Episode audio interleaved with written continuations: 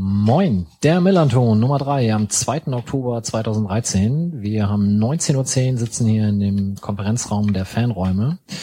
Ich bin Mike und mit mir sitzen hier heute drei verlorene Gestalten. Wir sind viel weniger geworden als letztes Mal. Warum erzähle ich gleich? Ähm, aber erstmal hier rundrum. Ich fange jetzt mal rechts an. Rechts von mir mit dem Rücken zum Fenster sitzt Christoph. Ja, guten Abend, hallo. Moin Christoph. Dann daneben, mich anstrahlend, Wolf, hallo. Moin Mike. Und zum ersten Mal dabei, Sven, hallo. Hallo, vielen Dank für die Einladung. Wunderbar. Jetzt fragt ihr euch, wer ist Sven? Erzähle ich gleich mehr. Äh, ich sag mal ganz kurz, warum wir zwei weniger sind als sonst. Nämlich zum einen fehlt äh, der Sebastian, der ist im Urlaub. Da hoffen wir, dass er sich wunderbar erholt und äh, umso relaxter dann wiederkommt und umso engagierter. Und zum anderen fehlt Wilko. Letztens noch zum Casting, dieses Mal, wir trauen es uns kaum zu sagen, äh, aus dem Husumer Krankenhaus gerade entlassen mit Beckenbruch. Ähm, wir hoffen aber, dass er beim nächsten Mal dann uns hier wieder unterstützen kann. Zumindest ist er schon mal wieder in der heimischen Wohnung äh, angekommen und auf jeden Fall gute Besserung von uns allen. Genau, gute Besserung. Ja, Wilko. Wie, zu seiner Ehrenrettung sei äh, gesagt, es war kein Alkoholunfall. Kostet, Ähm, kostet dann das die Ehre, wenn man Alkoholunfälle zieht? Nee. Ah, ich glaube, so ein Alkoholunfall, wo du mal mit dem Fahrrad auf die Fresse fällst, ist okay, aber ein Beckenbruch, das wäre schon hart. Über 40 geht das. Ah, okay, gut.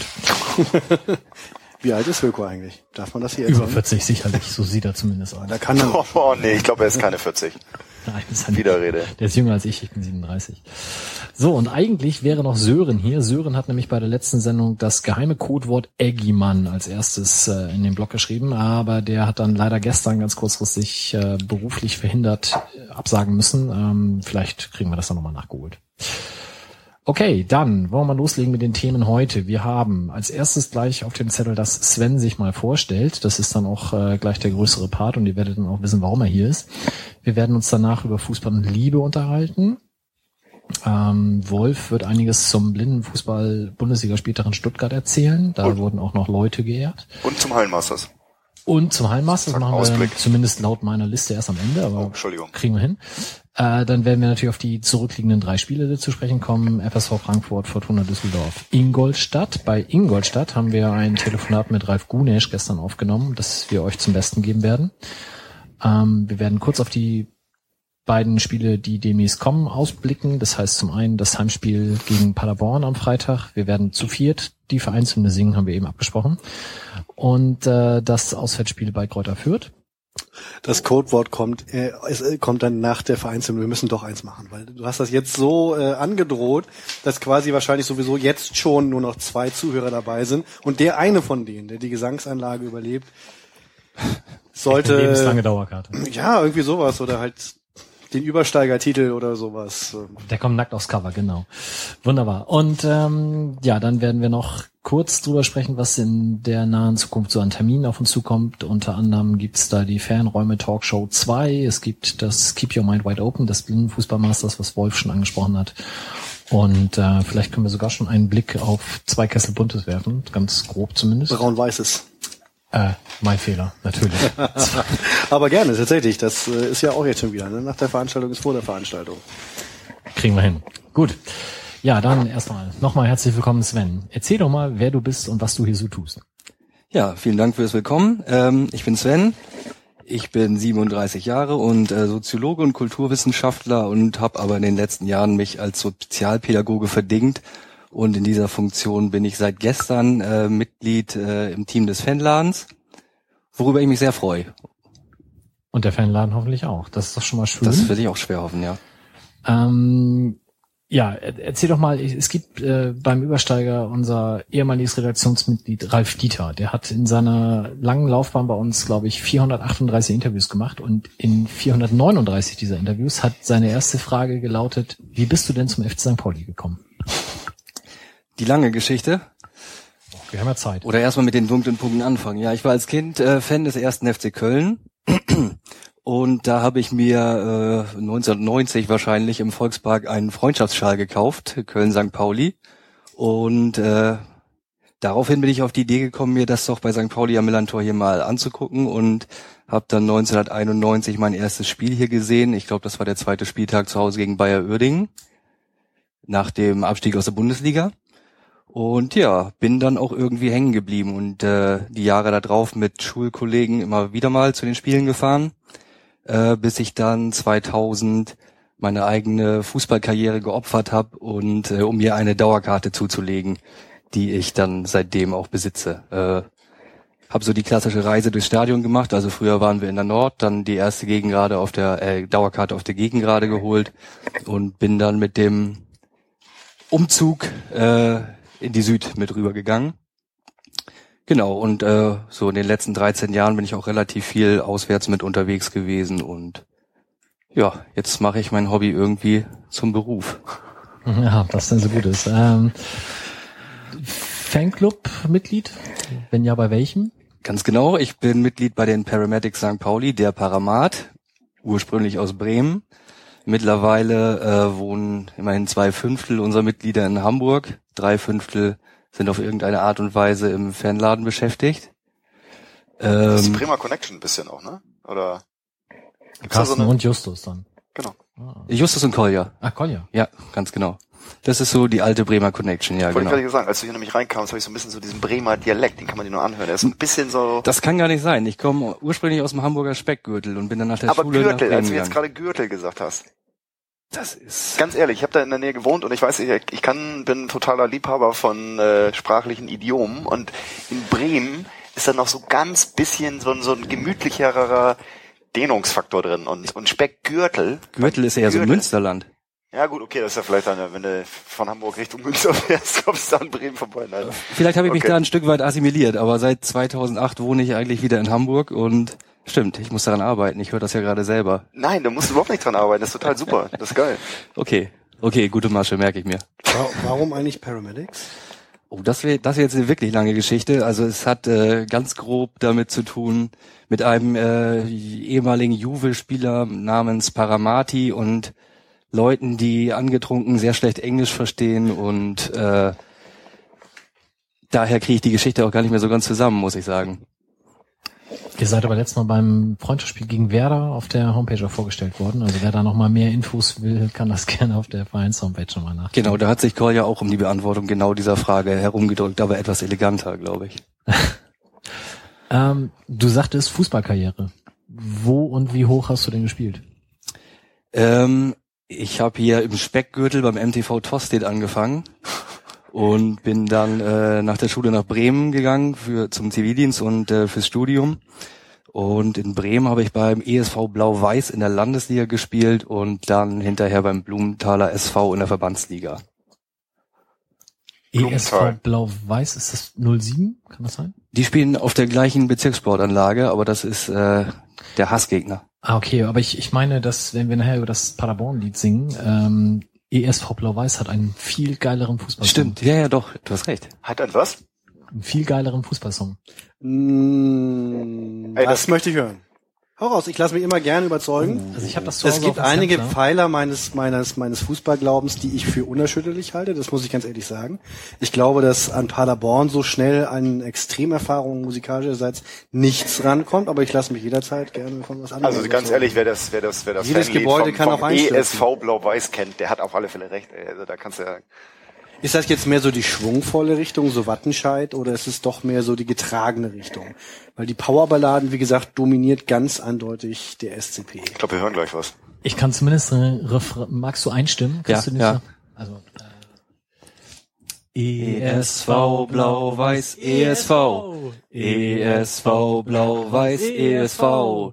Fünfte Herren, vierter Kreis, das ist der ESV Blau-Weiß. Super. Und die beste, äh, die beste Zeile war, wir tragen Pumaschuhe und keine Adidas, weil Adidas erinnert uns an Caritas.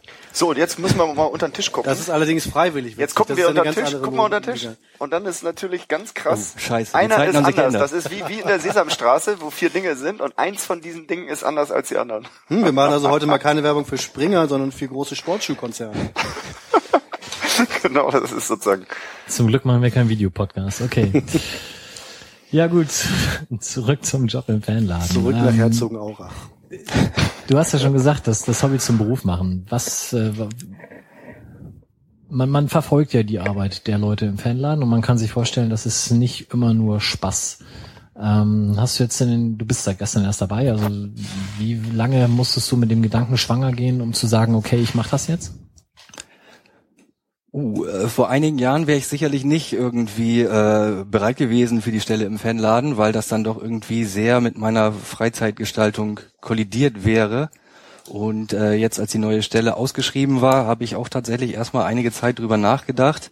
Und aber es entwickelte sich dann so, äh, dass es mir, dass mir die Idee eigentlich von Tag zu Tag besser gefallen hat. Und am Ende war ich äh, hochgradig zufrieden mit der Idee und heute bin ich es mit der Entscheidung. Also das hört man ja schon mal gerne. Ich habe ja äh, einige Jahre mit Heiko zusammen gewohnt und habe halt dann auch einfach mitgekriegt, okay, du hast halt kein Wochenende mehr, immer in der Kneipe am Jolly nachts um drei wirst du angelabert, ja, Heiko, wann geht nochmal, soll das so los? Und äh, man hat halt keine wirkliche Freizeit mehr. Jetzt äh, wird dir das ja gestern noch nicht begegnet sein. Äh, hast du schon, habt ihr schon Aufgaben abgesprochen? Sprich, worauf stürzt du dich jetzt in den nächsten Wochen? Ja, diese Frage habe ich befürchtet, haben wir überhaupt noch nicht. Ähm, jetzt ist es ja auch so, dass Elin auch nächsten Monat wiederkommt und dann wollen wir uns zusammensetzen und alle die Aufgabenverteilung nochmal komplett neu überdenken, vielleicht ein bisschen umstrukturieren und neu verteilen. Aber erstmal gucke ich überall mal rein und versuche mich oberflächlich überall einzuarbeiten und wie dann die genaue Aufgabenverteilung in Zukunft aussieht oder was neue Projekte oder so angeht, wird sich dann, glaube ich, in den nächsten Monaten, Wochen, Monaten herausstellen irgendwelche Wünsche, die du jetzt äußern kannst, um Elin vor vollendete Tatsachen zu setzen? Nee, mit meinen Wünschen habe ich mich schon innerhalb des jetzigen Teams in die Nesseln gesetzt. Da, äh, das lassen wir mal lieber erstmal raus. Okay. Ja. Ähm, also ich werde mit Sicherheit relativ viel erstmal auswärts mitfahren, denke ich. Da haben die Kolleginnen und Kollegen ja schon einiges geleistet in der letzten, in den letzten Jahren auch und die sind sicherlich ganz froh, da ein bisschen Entlastung zu kriegen. Und ich denke, dass es auch ganz gut ist, um reinzukommen und sich nochmal gesichtsbekannt zu machen in der Fanszene. Ja. Dazu hätte sich natürlich auch ein Foto auf Facebook super geeignet, aber du bist nicht, sondern nur dein Schreibtisch ist online bisher. Das ist richtig. Ich war heute tatsächlich das erste Mal auf der Facebook-Seite vom Fanladen. Habe ich auch schon einen Rüffel für bekommen, dass ich mich da äh, nicht genug auf den Job vorbereitet hätte. Ich war ganz erstaunt, dass wir sowas überhaupt haben. Aber äh, toll, meinen Schreibtisch da zu sehen. Du musst jetzt nur noch den Twitter-Account äh, des Fanladens gründen, dann ist alles gut. Sicher. Mike, Mike hilft, oder? Ja, würde ich tun. Okay, ja, irgendwas, was du den Leuten noch mit auf den Weg geben wirst, außer kommt häufiger in den Fanladen und fahrt mehr auswärts. Ja, nee, ähm, schlaue Ratschläge möchte ich den Leuten jetzt nicht mitgeben, aber ich kann auf jeden Fall sagen, dass ich sehr äh, begeistert bin, wie freundlich äh, alle Menschen im Fanladen sind, die den Fanladen nutzen und auch die äh, den Fanladen mitgestalten und äh, da bin ich sehr gut aufgenommen worden und fühle mich sehr wohl. Jetzt hast du ja auch das Glück, in die neuen Räumlichkeiten eingezogen zu sein. Ist das, äh, hast du schon irgendwas festgestellt, wo du sagst, oh Gott, das äh, hätte ich mir noch schöner vorgestellt? Noch schöner? Ist bisher alles okay? Ja, mein Schreibtisch hatte ich mir ein bisschen schöner vorgestellt. Der war, der diente als äh, Ablagefläche für alles, wo keiner wusste, wohin damit. Ähm, den habe ich jetzt abgeräumt und jetzt liegt er vollkommen brach, aber er wird demnächst sicherlich noch mit reichlich Technik und Arbeit aufgerüstet werden. Okay. Gut, dann kommen wir zum nächsten Thema. Ähm, es war am Wochenende ganz viel Fußball und Liebe. Oder Wochenende ist eigentlich gelogen, weil es war ja von Donnerstag bis Samstag. Christoph, erzähl doch mal. Ja, Fußball und Liebe, drei magische Tage am Millantor hieß das ganze Jahr, veranstaltet von 1910 Museum für den FC St. Pauli e.V. in Kooperation mit Kiezhelden. Ja, war so, also ich meine, ich war an dem Ganzen äh, auch beteiligt, insofern gleich Disclaimer. Äh, äh, ich habe aber auch schon so viel Werbung dafür gemacht letztes Mal, dass es wahrscheinlich irgendwie auch der ein oder andere schon Lunte gerochen hat. Jawohl, ich bin Mitglied bei 1910 e.V. und im Vorstand und also mitverantwortlich für das Ganze. Ähm, und äh, das war tatsächlich eine der extremsten Sachen, die ich so gemacht habe, äh, Fußball und Liebe. Entsprechend bin ich jetzt ziemlich müde. Vor allen Dingen bin ich aber auch wahnsinnig stolz. Und zwar bin ich echt wahnsinnig stolz auf unsere Leute, weil was da entstanden ist und was da ablief von einer Organisation, die gerade mal ein Jahr alt ist, äh, mit einem ganz kleinen Team von Freiwilligen. Das mag irgendwie so wirken, als ob da jetzt irgendwie 50, 60 Leute mitgemacht haben. Das war jetzt aber eigentlich so ein harter Kern von ungefähr äh, 15 Leuten und nochmal mit 15 dazu, die auch nochmal geholfen haben. Äh, die haben dann mal eben so die ganze Gegend gerade gerockt mit drei Bühnen, äh, mit äh, um die 50 Künstlern, mit Ausstellungen, mit Fahnenworkshop, mit Kinderprogramm, äh, mit äh, allem drum und dran. Ging Donnerstag eben schon los. Freitag dann noch ein Musikerländerspiel, was auch noch mal eben kurz zwischendurch organisiert wäre. Also das ähm, äh, rückblickend äh, wirkt es eigentlich noch unfassbarer, dass das äh, tatsächlich äh, nicht nur hingehauen hat, sondern dass es sogar auch ziemlich erfolgreich hingehauen hat. Also wir sind echt ziemlich glücklich damit. Es waren äh, an den drei Tagen zusammen gut 3000 Leute da.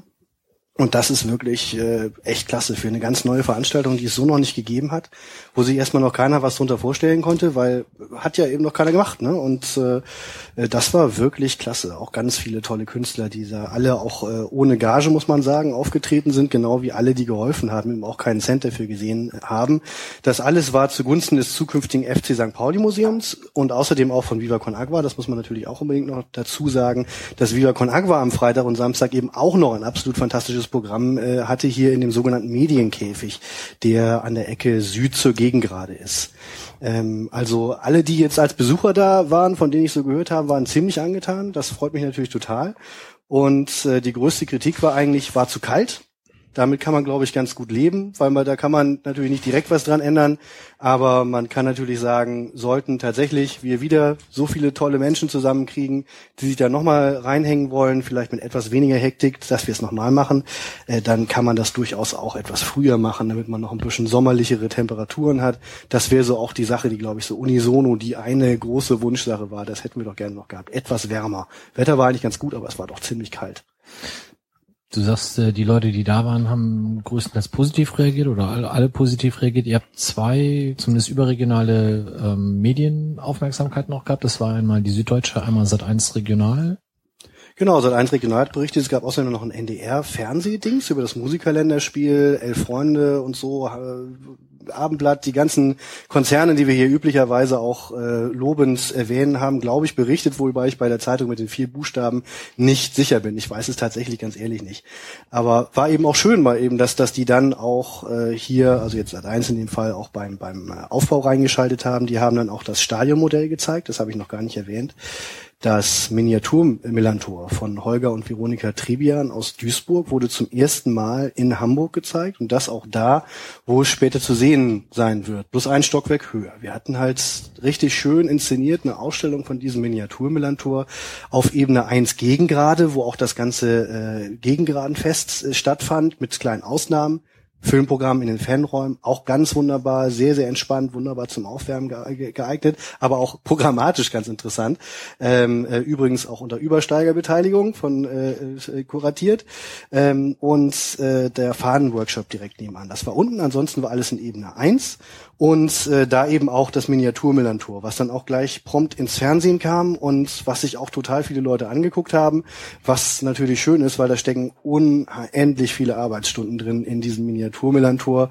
Ähm, da kann man sich dann übrigens auch in Zukunft dann Dauerkarten für kaufen. Äh, man kann sich also selbst in dieses Modell hineinversetzen lassen und viele Leute sind da schon ganz, ganz äh, heiß drauf und fragen uns, wann es da endlich losgeht und aus technischen Gründen können, kann ich immer noch kein genaues Datum sagen, ab wann der Verkauf nun wirklich offiziell startet. Ihr kriegt aber wirklich bald Post, Leute. Darf ich was fragen? Der Claim war ja sozusagen Fußball und Liebe sozusagen, mhm. oder so wurde es zumindest auch dargestellt, im Kontext oder im Kontrast zu Fußball und Gewalt oder sowas mhm. in der Richtung. Ist das in irgendeiner Form, also ich war auch nicht da, weil ich total platt war und arbeiten musste und irgendwie keinen Schritt mehr vor die Tür gemacht habe. Gleich Asche auf mein Haupt. Irgendwie ist das, also ich habe hab nur diesen süddeutschen Artikel gelesen. Mhm. so und habe mich dann gefragt, so, äh, ja, wie thematisiert man das oder ist das irgendwie ein Thema? War das Ansatz? War das wirklich Ansatz, sozusagen etwas gegen Fußballgewalt zu machen, wenn das jetzt ganz zugespitzt formuliert ist? Oder die so? Süddeutsche hat es ziemlich auf dieses Gegending gebracht. Und mhm. es war eigentlich wirklich eher das Fürding wichtig. Also Fußball und Liebe ist eben ein unheimlich vielseitiges Themenfeld. Aber äh, es hat, es definiert das, was mir jetzt Fußball ausmacht, schon wesentlich mehr. Für mich hat Fußball einfach mehr mit Liebe zu tun, als mit dieser unsäglichen Gewaltdebatte, die die Berichterstattung äh, zeitweise sehr, sehr stark dominiert. Mhm.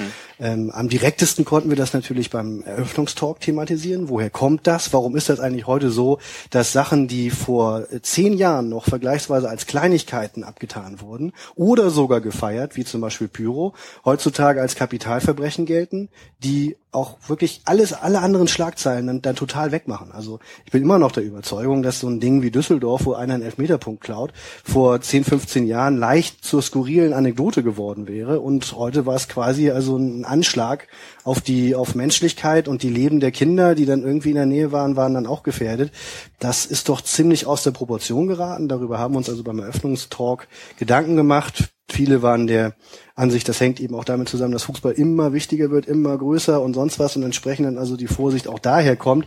Ganz erschöpfend erklären konnten wir es natürlich nicht. Also da können wir uns auch hier auch nochmal Gedanken machen oder, oder so. Ähm, an den weiteren Tagen ging es uns dann darum, einfach andere Facetten des Themas nochmal auszulesen. Also es kam nicht in jedem einzelnen Beitrag Fußball und Liebe vor, sondern wir fanden es auch ganz spannend, zum Beispiel mal einen Autor wie Frank Schulz, den viele ja vielleicht von von äh, Kolksblond und Reuten und, und so äh, kennen, was er geschrieben hat, Maulbus von Ticoli, äh, Onno Fietz und der Irre vom Kiez und so weiter. Er hat ein Buch mit Liebesgeschichten Geschichten geschrieben. Wenn du also in einem Fußballstadion jetzt einfach mal Liebesgeschichten rezitierst, was da sonst eigentlich nicht passiert, ist das allein schon durch den Kontext, äh, gibt es dir die Möglichkeit, einfach über Liebe in Zusammenhang mit Fußball nachzudenken. Wir hatten die Ausstellung, noch gar nicht erwähnt, die Ausstellung Moments in Love mit einigen der intensivsten FC St. Pauli Liebesmomenten, die man so erlebt hat. Ähm, sowas wie die Naki-Fahne, sowas wie aber auch Liebeskummer, Abschiede, ähm, sowas wie Aufstiege, Derby-Sieg, Bene und die Fahne und so weiter. Ähm, bewusst mit großen Fotos auch als Impulsgeber gedacht, weil die Idee war, dass du keinen festen Pfad hast und am Schluss füllst du dann quasi irgendwie so einen Bogen aus, das habe ich heute gelernt, sondern die Idee war eher, dass du da hingehst und, und inspiriert wirst. Ob du nun zuerst Liebeslieder dir anhörst und Musik und dadurch vielleicht beschwingt dann irgendwie eine Lesung dir reinziehst und dann äh, äh über ähm, Infos zum Aktionsbündnis gegen Homophobie und Sexismus auch ein bisschen zum Nachdenken kommst ähm, äh, oder ob du das ganz anders machst. Das war jedem selber überlassen. Ich weiß auch nicht, welche Erfahrungen jetzt jeder mitgenommen hat. Es wird aber jedes Mal eine etwas andere sein. Aber immer wird sie was mit Fußball und Liebe zu tun gehabt haben und äh, das finde ich ganz wunderschön. Ich habe auch eine krasse Theorie, die mir jetzt sozusagen äh, ein wie sagt man dazu, oder es gibt so eine so eine Geschlechter- oder, oder Sozialtheorie, dass Fußball sozusagen äh, die verkappte Form der Massenvergewaltigung ist, sozusagen. Also das, das sozusagen, ja, ja, ja, ich weiß nicht, vielleicht gibt's dann, ich das mein, nein, pass auf, ich könnte man, ich könnte man etwas trivialisieren es, gegenüber nein, dem es, Wort Vergewaltigung. Ja, ich weiß, aber ich, es ist sozusagen, das ist ein Psychologe, den ich ganz gut kenne und der hat mir sozusagen eine, vielleicht ist es auch eine 80er Theorie, weiß ich nicht. Der hat gesagt, Fußball ist sozusagen die sozialisierte Form des das andere Dorf überfallen und die Bewohnerin vergewaltigen. So, das wird sozusagen Ende, das ist, das ist sozusagen, das ist eine Theorie, das ist sicherlich eine hochgradig, wie auch immer Theorie. Und die ganzen Zielschussspiele, so, die äh, stellen dann sozusagen das Penetrieren sozusagen in symbolischer Form des, der, der gegnerischen äh, Weiblichkeit, also der, der, der äh, Anwohnerin des, des Dorfes, was zu erobern ist da. Also dass das sozusagen die, die sozialisierte Form von Fußball ist. Und ja. fand ich auch hart. Also seitdem, das schmeckt mir auch nicht und knabber ich dran rum, aber es ist irgendwie tatsächlich, glaube ich, eine, eine, eine psychologische Gesellschafts, äh, nee, wie nennt man das dann? Anthropologische Theorie, du bist ja Studierte. also ja, das scheint auf jeden Fall so ein, so ein Psychologending zu sein. Ein Freund von mir hat äh, seinerzeit Psychologie studiert und der hat auch immer versucht, äh, Fußball und Krieg oder Fußball als Ersatzkrieg irgendwie anzusehen und darzustellen. Ja, das ist ja klar. Äh, das ist ja auf der Hand. Oh ja, naja. Doch, natürlich, weil das Trikot ist die Uniform, das ist die sozialisierte Form des, des zwei Stämme kämpfen gegeneinander. So, deswegen, ich, ich das, das war jetzt einfach so versucht, ein Versuch, so ein krassen Kontrapunkt zu liefern zu Fußball und Liebe sozusagen, während wir eigentlich sozusagen auf so einem äh, sozialisierten Schlachtfeld unterwegs sind. So. Ja, aber man kann es, oder ich nehme es auch jetzt gerne mal als Impuls, um auch zu sagen, dass Fußball und Liebe natürlich nicht allein irgendwie rosa-rot und alles schön ist, sondern dass man natürlich immer auch über über negative Aspekte, die dann reinkommen oder Dinge, die die quasi so die die die die die Liebe dann auch so aus dem Stadion drängen, natürlich sprechen muss. Natürlich sind, sind homophobe Sprech, äh, Sprechchöre oder, oder auch nur blödes Gelaber und, und, und sexistisches Gelaber ähm, äh, da äh, direkt am Thema dran. So, also also wurde das auch, auch thematisiert im äh, großen Abschlusstalk, wie das Ganze eigentlich zusammenhängt, wie man das aus Fußballstadien rauskriegt, weil äh, im Augenblick kann man nun wirklich nicht sagen, dass alles eitel Sonnenschein ist, was irgendwie mit Fußball, Liebe und auch Geschlechtlichkeit zusammenhängt und wie diese im Stadion gesehen und gelebt wird. Wie war denn die Unterstützung des Vereins? Also ich denke mal, ihr habt die gegen gerade für kostenlos bekommen. Das ist richtig. Das war auch, äh, darf man glaube ich verraten, auch wenn es ein Vertragsdetail ist, aber war einer meiner schönsten Momente. Man hat ja so seine paar Lieblingsmomente, aber ganz ehrlich, wenn man als Fußballfan einen Mietvertrag für die Gegengrade seines Lieblingsstadions ausdruckt und das Ding einfach mal unterzeichnet, Leute, das ist relativ schwer zu schlagen. Also das war schon ziemlich cool. Äh, da standen natürlich dann auch ganz viele Ermahnungen drin, was man so alles ne, gibt. Das, das, das muss auch so sein, natürlich, dass man das Ding dann auch ordentlich zurückgibt. Ähm, das ist mittlerweile auch alles wieder in Ordnung. Leider ist der Mietvertrag auch schon ausgelaufen. Ich hatte viele Angebote für Leute, die halt als Untermieter einziehen wollten für eine Weile. Hatte mir die Filetgrundstücke aber selbstverständlich auch schon selber gesichert. Aber das war also, das war auch einer meiner Lieblingsmomente. Und dann Zeitsprung vorwärts, also auch einfach wunderschön, weil dann einfach auch irgendwann morgens um drei, so zwischen Samstag und Sonntag, als alles vorbei war und so, und dann irgendwie der harte Kern der Organisatoren dann noch hier im, in den Fanräumen zusammen war und einer legte das Herz von St. Pauli auf und trotz des ganzen Stresses und trotz aller Sachen, die auch gerade ich jetzt so als Hauptanschieber und der eigentlich viel mehr noch hätte richtig machen müssen, dann nicht richtig gemacht habe, haben die Leute echt zusammen das Herz von St. Pauli gesungen und äh, da hatte ich echt gedacht, gedacht, Wahnsinn, was für ein Team, was für geile Leute. Also das war, das war richtig, richtig toll. Da hatte ich echt ziemlich feuchte Augen, muss ich sagen. Feuchte Augen, weiß ich nicht. Bernd Georg Spieß war, glaube ich, bei einer eher sachlichen Diskussion. Der wird dann nicht geweint haben. Aber waren noch mehr Leute vom Verein da? Äh, ja, Roger Hasenbein war beim Abschlusstalk äh, dabei. Zwischendurch liefen natürlich auch mal wieder Vereinsvertreter äh, durch die Gegend und guckten sich das an. Die, die Kiezhelden waren ja auch mit ihrem Stand vertreten und ähm, haben natürlich auch äh, waren auch immer, immer wieder auch beim äh, beim Vorbereiten mit drin. Also zum Beispiel der Fahnenworkshop kam so wie er war, so groß wie er war, mit den riesen Materialmengen, die da verbraten wurden für Kids und Erwachsene zustande, weil ganz viele Leute auf kiezhelden.com dafür gespendet haben. Ganz herzlichen Dank dafür. Echt klasse. Hat sich auch gelohnt. Also wirklich äh, die haufenweise glückliche Kids liefen da alleine schon mal rum und die Erwachsenen waren da auch. Die Nähmaschinen liefen da äh, nur so durch. Ähm, da hat der Supportblock gegen gerade auch nochmal geholfen und äh, das, das war auch so eine Sache, die eben so ganz genau nicht geplant war, aber die super gelaufen ist. Wir dachten eigentlich, die Kids kriegen ihren extra Fahren-Workshop. Lief dann aber räumlich nicht, so dass dann also kurzerhand hin improvisiert wurde und dann also der, der Supportblock gegen gerade sich dann auch als Kinderbetreuer äh, erproben äh, konnte und das haben die absolut fantastisch gemacht. Also ganz herzlichen Dank. Eine der ganz vielen äh, wunderbaren Sachen, die da passiert sind. Super nervenstark und, und aber auch super viele Kinder glücklich gemacht. Wahnsinn. Also hoffentlich eben alle Die Hard St. Paulianer, bis sie eines Tages dann in langer, langer Zeit dann äh, quasi in die Kiste müssen. Aber äh, bis dahin sind die natürlich dann hoffentlich ja, mit, mein Gott, mit 95 oder Gell, so. War so geil. Bis dahin haben sie ihre, bis dahin haben sie ihre Fahne und, und, und schwenken die immer und, und werden dann irgendwie sagen, wisst ihr noch damals so. Naja. Äh, ich fand das schön. Ich weiß auch nicht, warum diese morbide Vergleich. Aber ich finde das auch super geil, vom Kinderfahnenshop sofort an die Endlichkeit des Lebens rüberzukommen. Das ist auch so, das ist einfach. Wir machen das bei 1910 e.V. auch nur in großen Dimensionen. Also wir machen jetzt nicht mal eben irgendwie ein Konzert mit einer Band, wir machen dann schon die ganze Gegend gerade. Und wenn, dann möchte ich schon auch mal locker mit die ganze Existenz und so. Die das Fahne sollte auch in diesem Top Podcast eigentlich immer drankommen, ne? Genau, und die Fahne liegt dann auf dem Sarg bei der Beerdigung. Das ist doch ein schönes Schlusswort. so hätten wir das mal bewerben sollen. Vor allem die kleinen Kinder, so vier Jahre oder so. Dann, oh, das ist super, das kannst du später dann auf den Sarg legen. Nein, okay, ja. Es ist schön, auch mal makaber zu sein, aber zum Glück bin das nur ich. Ähm, alle anderen, die mitgemacht haben, waren nicht so und ähm, ja, das, das war einfach auch äh, äh, wunderbar. Jetzt habe ich ein bisschen den Faden verloren, aber ich, ich war, glaube ich, am Schwägen. Ne? Das macht ja gar nichts. Du hast ja, äh, wenn ich das mal so zusammenfassen darf, das geschieht also bestimmt ganz bald wieder, nur dann im August, weil es dann wärmer ist. Ähm, müssen wir natürlich einfach mal äh, als, als, als Verein gucken. Es war wirklich irre viel Arbeit. Es war eigentlich auch zu viel Arbeit für eben diesen ehrenamtlichen Haufen, den wir jetzt zusammen haben. Wir hätten, glaube ich, gut doppelt so viele Leute auch wunderbar einsetzen können. Dafür haben sich die Leute, die da waren, eben doppelt so viel reingehängt, was ich super finde. Aber man muss dann wirklich erstmal gucken, vielleicht auch mal ein bisschen umgekehrt gucken. Wie viele Leute haben wir, was kann man damit realisieren, anstatt eben zu gucken, was wollen wir machen. Und dann äh, machen die Leute das schon passend. Also das wird natürlich nicht ohne Rücksicht äh, auf Verluste äh, wiederholt. Aber ähm, auch äh, eine ganze Reihe von unseren 1910 EV-Leuten haben schon darüber nachgedacht, ob man es nicht nochmal machen kann.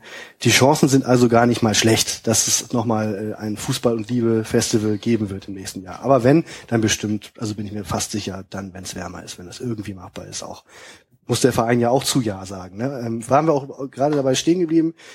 Vielen Dank an die Geschäftsstelle auch nochmal für die Unterstützung, Medienzentrum, ähm, äh, Marketing, Kiezhelden, Sozialmarketing.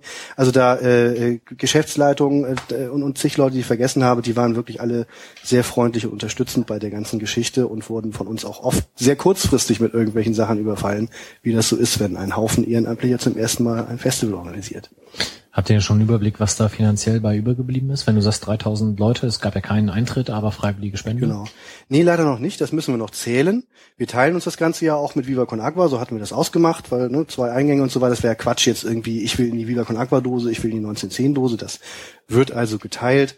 Insofern kann ich da finanziell noch nichts sagen, aber äh, Ziel war auf jeden Fall mindestens eine schwarze Null zu schreiben weil das Ganze ja auch ein großer Schritt in die Öffentlichkeit war für uns mit unseren Zielen. Das hat auch sehr gut funktioniert, nach dem, was ich so zurückgekriegt habe, dass viele Leute halt auch sagen, hey, ihr kriegt das hier gestemmt, dann halte ich das jetzt schon mal für deutlich wahrscheinlicher, dass ihr auch ein Museum gestemmt kriegt und Viele haben auch geschrieben so oder gesagt, jetzt habe ich erst recht Bock auf ein FC St. Pauli Museum. Das ist ja toll. Also das heißt, das war jetzt nicht in allererster Linie ein Fundraiser. Wenn wir jetzt äh, noch Geld überbehalten, ist es wirklich sehr gut. Äh, miese machen natürlich auch auf keinen Fall, aber äh, wenn jetzt nur ein kleines Plus dabei rauskommt, dann ist das für diese Veranstaltung auch in Ordnung, weil ab jetzt kennen uns dann noch mehr Leute, dann können wir auch noch wunderbar viel mehr, viel direkter für das FC St. Pauli Museum sammeln. Gibt es da eigentlich schon irgendwas Neues bezüglich Räumlichkeiten, Verträge etc.? Ja, das ist immer die Gretchenfrage. Ich glaube, dass es sehr gut aussieht, aber leider ist die Unterschrift äh, oder gibt es ist das noch nicht in trockenen Tüchern, insofern, als dass es einen Vertrag mit einer Unterschrift und so weiter gibt. Und erst dann, wenn sich wirklich auch die Vertragspartner FC St. Pauli und Stadt Hamburg über die, über die externe Wache auch vertraglich komplett einig sind, darf ich natürlich überhaupt auch dann fröhlich verkünden, dass es dann soweit ist. Da möchte ich natürlich in keiner Weise vorgreifen, weil diese Verhandlungen laufen noch. Das sind auch nicht unsere Verhandlungen. Aber grundsätzlich mache ich mir ehrlich gesagt keine großen Sorgen und kriege sehr viel positive Meldungen. Das kriegen wir ja sicherlich hier exklusiv für Melanton vermeldet. Das wäre natürlich gut, ein Sondermelanton oder so. Wenn es soweit ist, dann sind wir natürlich alle auch schon wieder. Dann feiern wir schon wieder. Vielleicht noch größer als Fußball und Lieber oder so. Jedenfalls freuen sich dann ganz viele Leute, glaube ich, auch ganz doll, äh, wenn das dann soweit ist. Und dann wieder, wenn das Museum eröffnet wird, ach, Leute, es wird viele Gelegenheiten geben zu feiern, noch was das angeht. Fußball und Party, genau. ja, Party mit 3a. Wollen wir auch mal über Kult sprechen? Ja, Mythos. ähm, Gut, kommen wir zum Fußball an sich. Da haben wir drei Spiele, auf die wir zurückblicken können. Das erste war das Heimspiel gegen den FSV Frankfurt. Wenn ich mich an die letzte Sendung erinnere, hat Christoph gesagt, die haben wir ja bisher immer weggehauen. Da kam dann im Forum gleich der Beitrag, nee, da war doch mal dieses 0 zu 0 bei minus 38 Grad. Das hatten wir irgendwie alle verdrängt, aber ansonsten war das, glaube ich, schon immer so. Und diesmal hat es ja auch wieder geklappt. Wir haben 2-1 gewonnen. Sven, wie war's denn? Genau, wir haben 2-1 gewonnen, aber Frankfurt war der erwartet oder befürchtet starke Gegner. Ähm, haben ganz gut Paroli ge äh, uns geboten und wir sind, äh, glaube ich, relativ früh durch Verhook in Führung gegangen. Dann sah das, das wäre eigentlich ein guter äh, Startschuss fürs Spiel gewesen, aber danach haben wir das Spiel relativ zügig aus der Hand gegeben. Ich erinnere mich, dass, ähm, wer hat rechts hinten gespielt, Schindler, der vor allem in der ersten Halbzeit oftmals nicht ganz so glücklich aussah. Dafür hatten wir aber einen starken Schauner mal wieder im Tor, äh, was mich persönlich sehr gefreut hat, da ich als alter Torwart auch äh, mir immer ganz besonders gerne die Torhüter angucke mich und mich wirklich für ihn gefreut habe, dass er da am Ende halt auch ein Garant für das 2 zu 1 war, was es dann am Ende geworden ist. Und äh, das Gegentor, das 2 zu 1 fiel, glaube ich, relativ spät. Ich guck mal auf meine heimlichen Aufzeichnungen. 63. Eigentor Halstenbeck, Halstenberg steht hier. Halstenbeck. Ähm, da muss ich jetzt schon protestieren. Das ist also ich, ich, ich verwahre mich dagegen. Ich möchte hier Geschichtsklittern, falls das Geschichtsklittern ist. Ähm, dieses eine Mal, ja, ich finde es ungerecht, dass der arme äh, Marcel, richtig? Oh, Halstenberg in seinen jungen Jahren nur weil ein Ball nach äh, diversesten Fremdeinwirkungen und Schicksalseinwirkungen auf seinem Rücken aufprallt und dann ins Tor ein Eigentor eingekreidet bekommt. Wenn das später dann irgendwie mal seine, seine, was weiß ich was, seine Enkel oder so weiter lesen und sagen, ne, Opa, das Eigentor, das erzählst du nochmal und sagt, das war nicht meine Schuld, dann glaubt ihn dann kein Mensch. Wieso, der Ball ist auf dem Halstenberg aufgeprallt, oder nicht? Ist er. Aber dadurch ist es eben aus meiner Sicht kein Eigentor. Ich finde, ein Eigentor braucht irgendwie noch ein ganz klein bisschen mehr Paddeligkeit vielleicht äh, oder irgendwie wenigstens Fuß oder irgendwas. Also kurz und gut, ich plädiere für eine Redefinition des Eigentors.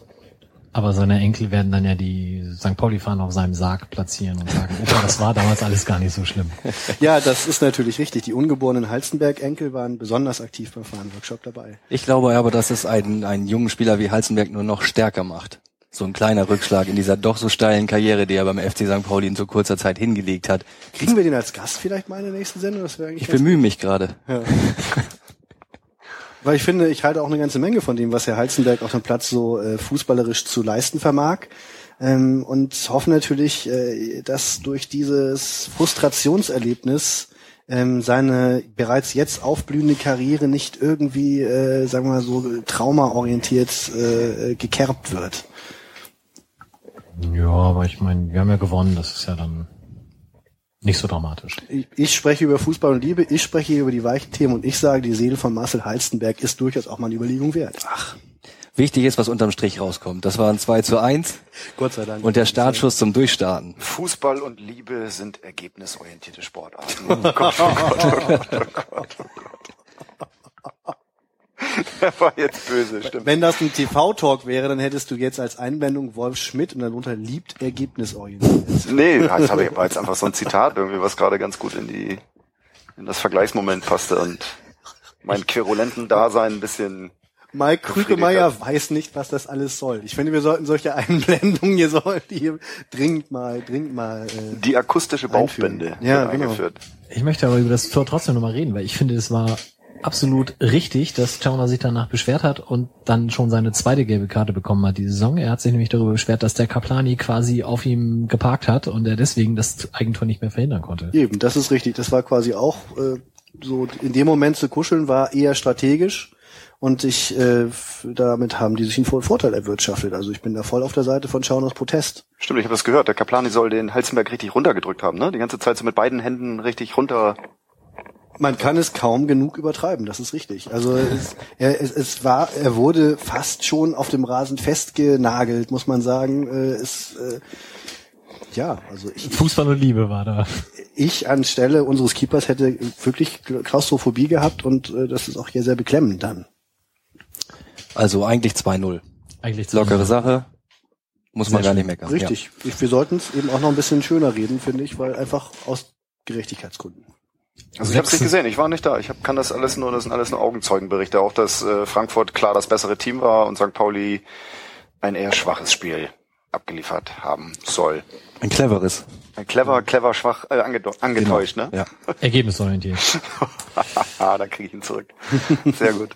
Ja, wo, wo du warst, kommen wir dann nachher noch drauf. Ähm, das nächste Heimspiel fand dann statt gegen die Fortuna aus Düsseldorf. Ich muss gestehen, ich habe das äh, nur aus meinem Urlaubsdomizil verfolgen können und ähm, war dann, wie alle im Stadion wohl auch, relativ äh, enttäuscht zur Halbzeit, dass wir einfach aus den dimen- immensen Torchancen leider kein Tor gemacht haben Wo warst du denn eigentlich noch mal im Urlaub? äh, in der Türkei. Und ähm, da war es so, dass ich in der 47. Minute ähnlich irritiert wie die anderen 29.000 guckte, als der Schiedsrichter auf einmal die rote Karte zückte. Und ähm, da weiß ich gar nicht, kann man da Worte für finden? Einsamer als unser armer Markus Thorand wird sich allenfalls Robinson Crusoe auf seiner Insel seinerzeit gefühlt haben. Ähm, denn äh, oder vielleicht auch einsamer als der Schiedsrichter wird keiner so eine Entscheidung getroffen haben, weil was um Gottes Willen der arme äh, Torre da veranstaltet haben soll. Äh, ich war sogar mal ganz in der Nähe, weil ich im Stadion rumrannte und Flyer verteilte. Also war ich gerade an der Haupttribüne, als ich dieses komplette Nichtereignis trotzdem wahrnahm. Und zwar äh, besonders aufgrund der Tatsache, dass da hinterher eben so eine rote Karte gezeigt wurde. Warum auch immer. Es war mehr eine Kunstinstallation. Aber nicht Ereignis ist tatsächlich ein schöner Begriff. Also ich glaube, es hat keiner so richtig verstanden, was in der Situation überhaupt passiert ist. Ich habe auch in der, ich stand in der Südkurve und habe dann nur die rote Karte leuchten sehen und es gab ja auch nicht sonderlich viel Proteste irgendwie auf der Haupttribüne. Komischerweise. Deswegen ja. ich dachte, dann ist es geht es vielleicht an den Düsseldorfer. Dafür war dann aber weder zu wenig Jubel. Ähm, und Ja. bin dann davon ausgegangen, dass er wahrscheinlich irgendwie gesabbelt hat oder Schiedsrichterbeleidigung, dass irgendwas gewesen sein muss. Richtig, was man nicht aus der, aus der, aus der reinen Entfernung beurteilen kann. Genau. Ja, genau, stimmt. Halt ist komisch, ne, dass man das immer so, so gleich dann so annimmt, so. Da, da muss irgendwas gewesen sein. Also Ja. rote Karte heißt Ich ja, da nicht. muss Ich habe gleich, ich habe gleich knallhart gesagt, der Schiedsrichter ist eine Graupe. Also äh, das war, da war wirklich nur so ein bisschen, bisschen äh, mildes Geschubse, so irgendwie Positionsgerangel, habe ich zuerst gedacht. Ähm, und und dann gab's halt eben die die rote Karte. Also Ja, wie ist der ich, Schiedsrichter nochmal? Felix? Dankert aus der wunderschönen Hansestadt Rostock. Ein hervorragender Mann. Eigentlich ein ganz guter Schiedsrichter. Tatsächlich? Ja. Das ist doch der, der am Wochenende auch gleich den Schlag von Schweini gegen Diego nicht geahndet hat. Da gibt er denn kein Rot, ne? Ja, das war ja auch vorher so, dass, dass äh, Chauner da schon irgendwie, wen hat er denn da weggeschubst? Da gab's doch so ein Ding, den Offensivspieler neben dem Pfosten, wo er mit Ja, beiden stimmt. Händen den aufstehenden Verteidiger wegschubst und dann hatte man gedacht, okay, vielleicht hat der Schiri das schon gesehen und jetzt kriegt der Nächste, der schubst, kriegt jetzt rot oder so. Also es ist aber die freiwillige Interpretationsbereitschaft, so die jeder da im Stadion drin hat und das so den Protest verhindert, finde ich, ist spannend. Man sollte dringend die Frage, was will der Schiedsrichter uns damit sagen, einfach mal auf den Rasen stellen, um das Spiel auch ein bisschen zu entschleunigen. Das hätte zu längeren interessanten Debatten führen können. Der Schiedsrichter hat auf jeden Fall gesehen, dass wir eher mal ein Spiel auf, auf Toran verzichten können als auf Schauner, weil wir in der Innenverteidigung ja fantastisch aufgestellt sind, wie das Düsseldorf, äh, das, das nächste Spiel dann auch bewiesen hat. Ich wollte jetzt keine Überleitung Sehr sehen. schön, das ist eine wunderbare Überleitung. Ja, ne? Die ist Ich- ich total muss aber sensationell. Ganz kurz sagen, ja. eingrätschen, weil äh, bei Schiedsrichter äh, und, und da wir ein Podcast sind, muss hier natürlich der Verweis kommen auf Colinas Erben, die dann auch ex entsprechend diese Szene extra in ihrer letzten Sendung behandelt haben und der sehr geschätzte Alex Feuerherd, dem ich jetzt an dieser Stelle auch einen schönen Urlaub wünsche, der äh, hat sich dann als Schiedsrichter Lehrwart aus dem Raum Köln dazu herabgelassen zu sagen, das war rot. Und ich möchte ihm hier einfach widersprechen. Also die Begründung Wenn er die war, Pappe meint, hat er recht, die war rot. Naja, also er sagt halt, Gar die, keine Frage. Das Plastikkärtchen. der Schubser war nicht der Grund für die rote Karte, sondern es war die Fußbewegung von Torand, wo die meisten interpretiert haben, er zieht den Fuß halt, nachdem Bonset ihn auf dem C tritt, hoch oder zurück oder wie auch immer. Und Alex sagt, äh, es wäre eher eine Trittbewegung. Ich kann mich dem nicht anschließen, aber wir werden auf jeden Fall die Folge dann verlinken. Das heißt, wer das nochmal nachhören will und Alex wüst widersprechen will, darf das dann gerne tun. Ansonsten kann ich Colinas Erben auch wirklich nur empfehlen. Die wirklich ganz, ganz tolle Sendung und äh, jede Woche wieder hörenswert, aber die machen jetzt erstmal drei Wochen verdiente Urlaubspause. So, jetzt aber die wunderbare Überleitung zum FC Ingolstadt. Ähm, da haben wir gestern oder ich habe gestern mit Ralf Gunesch telefoniert, der sich dazu äh, geäußert hat und das spielen wir euch jetzt mal eben Aber der vor. bessere Innenverteidiger war auf unserer Seite. Ja, das führen wir danach dann aus. Okay. Moin Ralle. Hallo. Moin, erstmal zum Spiel. Ähm, nun ist das ja nicht ganz so gelaufen, wie du dir das vielleicht in deinen kühnsten Träumen erwartet hast. Ich weiß nicht, hattest du vorher ein, ein Wunschergebnis? Ähm, naja, aufgrund unserer ähm, sportlichen Situation mit nur vier Punkten und dem Tabellenplatz habe ich mir natürlich schon äh, drei Punkte gewünscht. Aber ja, es kam dann äh, aus unserer Sicht leider ganz anders. Ja, es ähm, ist nun, wir, wir telefonieren hier ähm, natürlich, da wir die Sendung am Mittwoch um 19.10 Uhr aufnehmen und du dann natürlich schon als braver Profi im Bett liegst, schon am Dienstag äh, abends um neun. Ähm, sag doch mal ganz kurz, wie es dir geht. Jetzt ist das Spiel zwei Tage her. Hast du nach dem Spiel schlecht geschlafen? Ähm, ja, in der Tat. Also ich habe ähm, die Nacht auf, auf Montag habe ich ähm, ich war relativ früh im Bett, aber A konnte ich einschla A konnte ich einschlafen, nee, A konnte ich nicht einschlafen, so rum. Und B, ähm, als ich dann eingeschlafen war, bin ich irgendwie alle 45, 60 Minuten wach geworden und äh, habe mich unruhig im Bett äh, rumgewälzt. Also mit, mit Schlafen war halt gar nicht, weil, weil die Enttäuschung doch äh, sehr groß war ähm, mit, dem, mit dem Ergebnis und so, wie es auch am Ende zustande gekommen ist. Mhm. Hast du denn ähm, irgendwas an dem Spiel, wo du sagst, äh, das ist besonders der Knackpunkt gewesen? Was das Tor vor der Halbzeit oder? Also äh, wir haben ein paar Minuten gebraucht, um, um reinzukommen in der ersten Halbzeit, haben dann nicht schlecht gespielt, hatten auch äh, die eine oder andere Chance und äh, am Mittwoch hat Philipp den Ball noch reingeköpft. Am, am Sonntag ging er dann äh, nur an den Pfosten und dann kriegst du halt echt mit dem äh, mit dem Halbzeitpfiff kriegst du dieses äh, Tor, was, was Finn Bartels überragend gemacht hat, aber äh, ja, für uns halt äh, es gibt sowieso keine guten Zeitpunkte für, für Gegentore, aber es gibt halt äh, Zeitpunkte, die sind noch beschissener. Und das war halt so einer die zweite Halbzeit, na, ich will nicht sagen, dass sie so ein bisschen hinplätscherte, aber das, äh, da taten sich beide nicht so viel. Dann ohne, ohne wirkliche Torchancen machen wir den, den Ausgleich und ähm, dann habe ich mir nur gedacht, äh, so jetzt das zumindest halten, dann verlierst du nicht. Ja, und dann passend zur Situation kriegst du noch so einen dummen Elfmeter und äh, als i-Tüpfelchen äh, geht er erst im Nachschuss rein, anstatt der Ball irgendwie nach, nach außen abprallt oder so, fällt der Flo halt vor die Füße und der muss ihn dann halt nur noch reinschieben. Also es passte vieles zusammen an dem, an dem Nachmittag und ähm, für uns leider im negativen Sinne. Ja. Jetzt kennst du ja Finn Bartels auch schon ein paar Tage. Er ist ja. ja dafür bekannt, dass er quasi jede Chance eiskalt verwandelt. Ähm, hat es dich sehr überrascht, dass er den so elegant reingemacht hat, oder?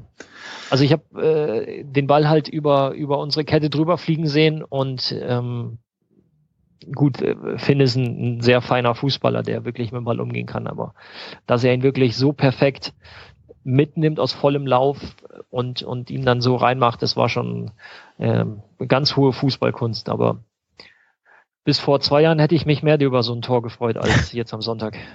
Ich habe ja mal gesagt, wenn Finn Bartels auch noch Tore schießen würde, dann würde er bei Barcelona spielen, aber Ganz so weit würde ich vielleicht noch nicht gehen, aber wie schon gesagt, Finn ist ein, ein Riesenfußballer mit einer Wahnsinnstechnik, ähm, dem halt äh, manchmal vielleicht so der Zug zum Tor gefehlt hat oder fehlt oder wie auch immer, aber ähm, so Dinger wie Sonntag beweisen einfach, dass er, dass er es äh, doch kann. Ja. Den Elfmeter hast du angesprochen. Du hast gesagt, ein blöder Elfmeter. Ich habe den jetzt ein paar Mal gesehen. Ich habe es auch live gesehen und gedacht, ah, den muss er eigentlich geben. Im Nachhinein, die Medien haben viele auch gesagt, nee, Meier fällt viel zu übertrieben. Was hast du live im Stadion gedacht, auf dem Platz? Also ich stand ja, ich glaube, anderthalb, zwei Meter neben der Situation und in dem Moment, wo er gepfiffen hat, ja, war mir klar, gut, den, den kannst du geben.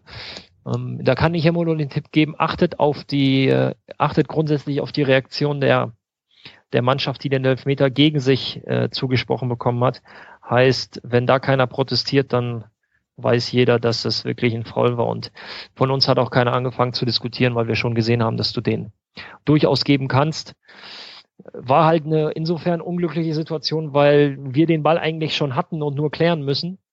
Und äh, ja, dann springt er nochmal im 16er auf und äh, Meier läuft gegen Danilo, Danilo gegen Meier, wie man es auch, wie man auch sehen möchte. Und ähm, ja, faul ist faul, egal ob äh, im 16er außerhalb. Das Problem ist nur, im 16er gibt's dann halt einen Elfmeter und das war halt kurz nach unserem Ausgleich, kurz vor Schluss natürlich ja einfach passend. Ja, hast du Scheiße am Fuß, ne? sozusagen, wie mal ein großer Fußballer sagte. Ja. Ähm, das Spiel fing ja aus unserer Sicht jetzt und äh, aus deiner denke ich dann ja auch ziemlich blöd an mit äh, Bollers Verletzung. Hast du an dem Tag noch selber mit ihm gesprochen?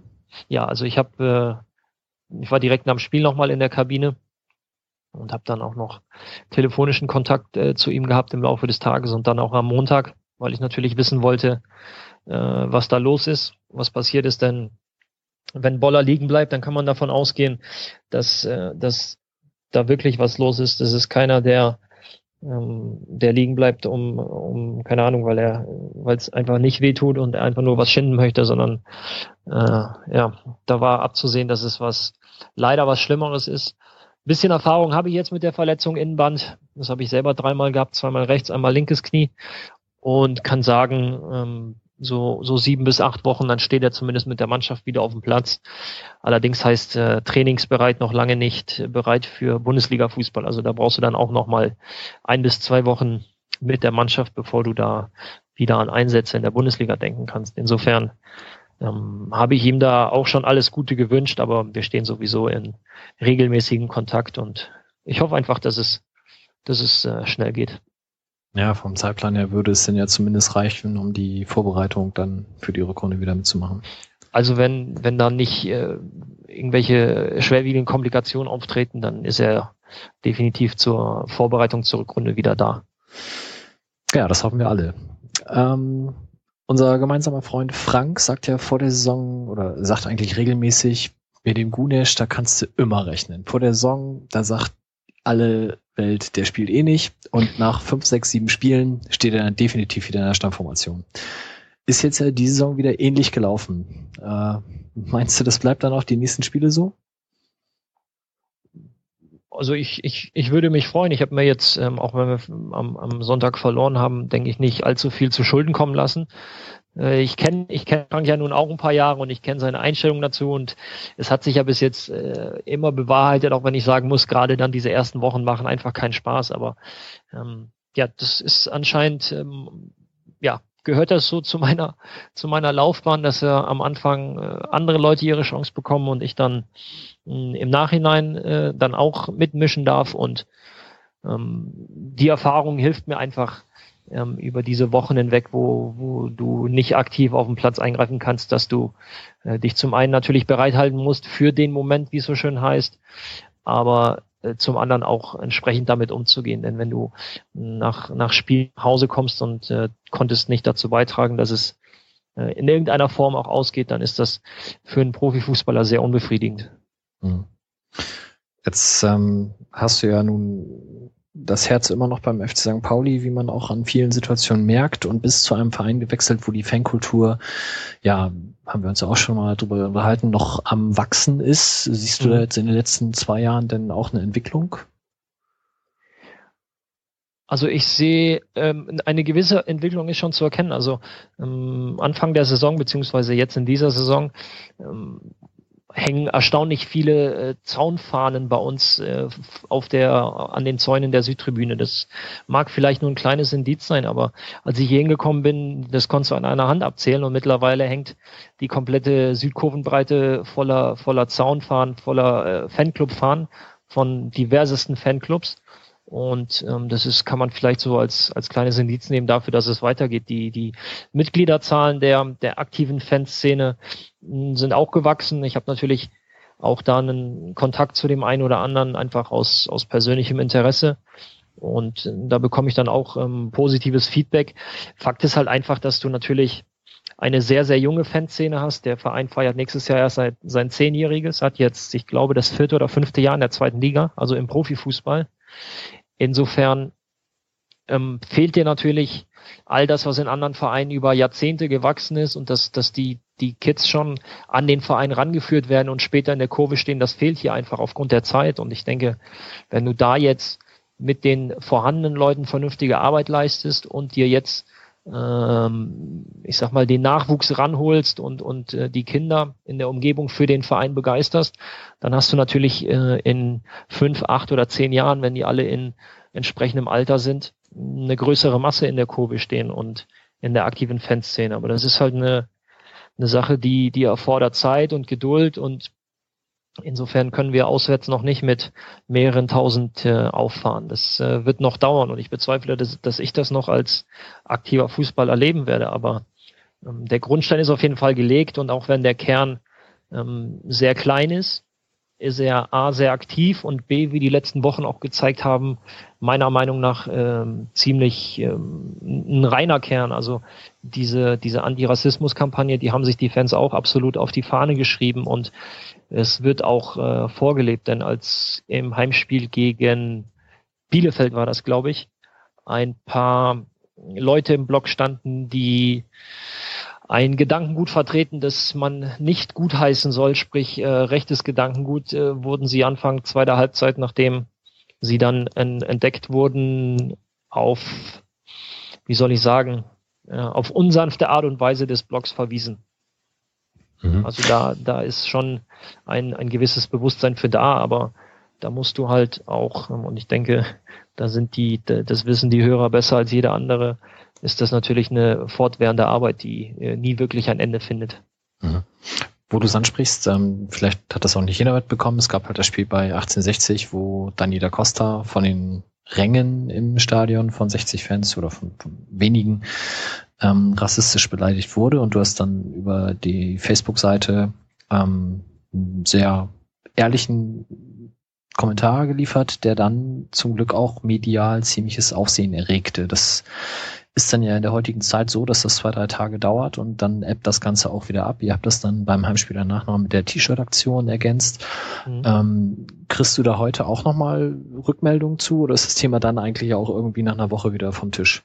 Nee, also für mich war halt einfach wichtig, oder fangen wir mal chronologisch wirklich am Anfang an. Also als das mit Danny passiert ist, das war für mich einfach was, oder meine Reaktion war für mich völlig normal. Das, da, da habe ich jetzt nicht irgendwie groß drüber nachgedacht oder einen PR-Gedanken dahinter gehabt, sondern ich, ich war der Meinung, da, dazu müsste man was sagen, weil jeder einzelne Vorfall ist einer zu viel und das habe ich auch damals betont. Danny ist eigentlich jemand, der sehr gut weghören kann und ähm, der da sehr wie soll ich sagen, äh, sehr viel verträgt. Aber wenn es ihm zu viel wird, dann kann man sich sicher sein, dass da einiges vorgefallen ist. Und deswegen meine Stellungnahme, dass es so ein mediales Echo findet, habe ich zu dem Zeitpunkt auch nicht gedacht. Dadurch, dass es aber durchweg positiv war, sowohl von der Presse wie auch von der Öffentlichkeit, den Kommentaren, habe ich dann doch das Gefühl gehabt, dass es das Richtige war. Ähm, als der Verein dann auf mich zugekommen ist und gefragt hat, beziehungsweise vorgeschlagen hat, dass wir das Ganze etwas, dass wir das aufgreifen und vielleicht noch etwas Weiterdenken habe ich zur Bedingung gemacht, dass wir das jetzt nicht einmalig machen und äh, keine Ahnung, jeder hält mal eine rote Karte in die Luft und, und das nächste Heimspiel ist das dann schon alles wieder vergessen, sondern wenn, dann ist es eine Geschichte, die wir uns auf die Fahne schreiben und die der Verein äh, auch entsprechend äh, lebt und wofür er stehen muss. Und ähm, dem hat man dann äh, entsprochen. Und jetzt ist ja zum Beispiel ein kleiner Brauch, dass, dass jeder Gästeverein, der zu uns kommt, ähm, ein eben solches T-Shirt als kleines äh, Symbol von uns überreicht bekommt. Dazu werden die T-Shirts ja auch deutschlandweit versandt, also die lassen sich online bestellen. Und ähm, ja, insofern ist das Ziel erreicht, vorerst mal, was, was jetzt in der Kürze der Zeit halt ging, dass das ähm, weitergeführt wurde, dass das nicht nach äh, wenigen Tagen schon wieder vergessen wird. Und Reaktionen gibt's heute auch noch. Also ich finde es immer interessant, dass gerade Gegenspieler nach dem Spielern auf mich zukommen und mich zu dieser Aktion beglückwünschen. Also das ist mir jetzt in Dresden passiert, das ist mir gegen Bielefeld passiert.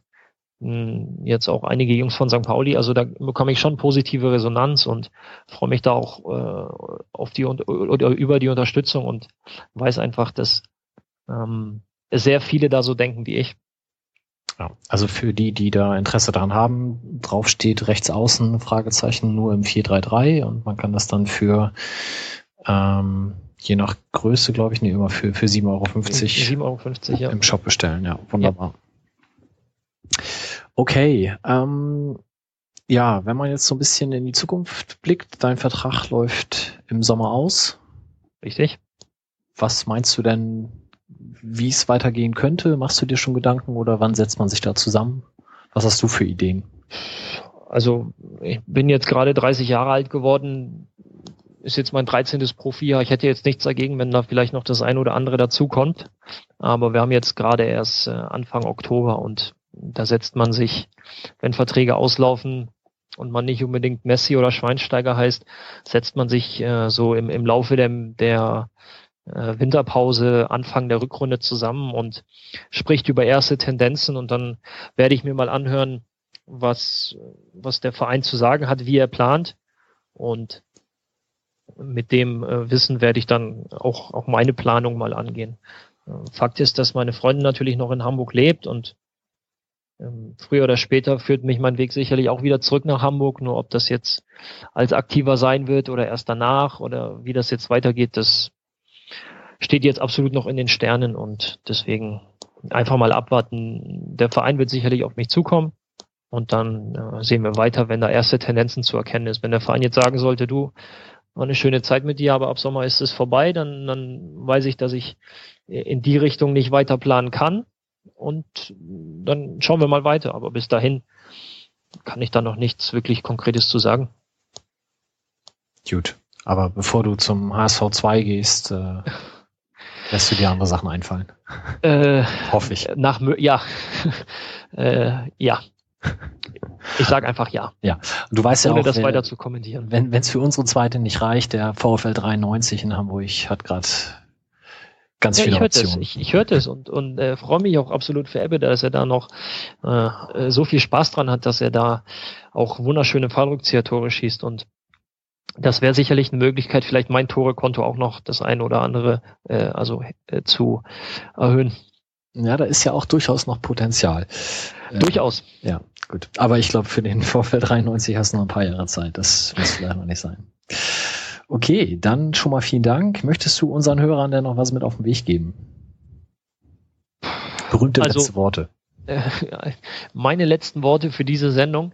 Ähm, Ganz allgemein nur viel, viel Spaß beim Anhören, beim Genießen dieser Folge. Ich weiß ja, welche Jungs dran, dran arbeiten und dass sie wirklich viel Energie und Zeit dafür aufbringen, um, um all den Hörern viele tolle Dinge näher zu bringen. Ähm, muss jetzt auch sagen, vielen Dank, dass ich mich da auch schon in einer der ersten Sendungen zu Wort melden darf und meinen Senf zu verschiedenen Dingen abgeben darf.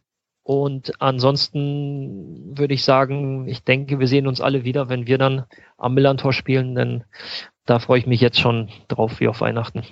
Ja, ich denke, freuen wir uns auch alle drauf. Dann vielen Dank und schönen Gruß nach Ingolstadt. Vielen Dank. So, das war Ralf, gestern aufgezeichnet und natürlich wollen wir es uns nicht nehmen lassen, oder was zum Spiel zu erzählen. Wolf, du warst da. Ich bin erstmal geflasht von Ralf Gunesch irgendwie. Was für ein süßer Typ irgendwie. Also, finde ich irgendwie gut. Definitiv. Also ganz großer St. Paulianer. Ich war ja mal bei ihm in der Wohnung. äh, Das sieht ähnlich aus wie hier. Also sprich, es hängen lauter St. Pauli-Bilder an der Wand. Hat ja auch so einen großen schwarzen Flatscreen, der unten sozusagen mit so sandgestrahlten St. Pauli-Wappen auf schwarzer Marmorplatte, das ist wahrscheinlich nur Glas und schwarzer hinter, aber. Er hat natürlich einen HD-Beamer, der an die Wand knallt. Echt? Aber, Hat er? ja. Das finde ich interessant, so Fernsehkauf, was ist ein gutes Ding. Aber was mir aber eingefallen ist, bei, wenn, wenn, also Ralf Gunnisch hat ja gesagt, er kommt zurück ans Millantor und ich habe gedacht, so wie würde man den begrüßen so? Und ich hatte dann so ganz kurz den Flash so, dass man so, so, so reihum so, also das wie so bei so einem Autorennen sozusagen so ein, so ein kreisförmiges Raunen, wenn da einer noch ein, ein Audi-Geräusch gut nachmachen kann. Also ich würde ihm was gönnen irgendwie, wo er sozusagen auch akustisch persönlich sozusagen begrüßt wird, auch als äh, Spieler eines War doch letztes Mal aber schon so, dass die beim, beim Aufwärmen in Ralle auch immer sehr gefeiert haben. Also wann, wann immer irgendwie eher an der Gegend gerade ankam, irgendwie war auf jeden Fall sehr großes Hallo und Laola und so weiter. und Ja, so. Laola, genau. Und die akustische Laola als Autogeräusch. So akustische Indica, Indica-mäßig. Indica statt VfL 93. Wir machen diesen ganzen Kram übrigens, um das mal dem Zuhörer auch zu erklären, ausschließlich zu einem Zwecke. Wir hoffen, dass im Laufe von ungefähr zwei bis vier Stunden einer eine Formulierung findet, die dazu führt, dass Mike da drüben seinen Kugelschreiber zückt und auf einmal hektisch was, was zu notieren beginnt. Was das ist dann der zukünftige Sendetitel. Und wer das ist, quasi das Tor. Also wer zukünftige Titel, äh, Sendetitel, äh, hat, der hat ein Tor geschossen. Bis jetzt sieht die Bilanz eher nach einem 0 zu 0 aus, aber wir wollen mal schauen, was uns noch so einfällt.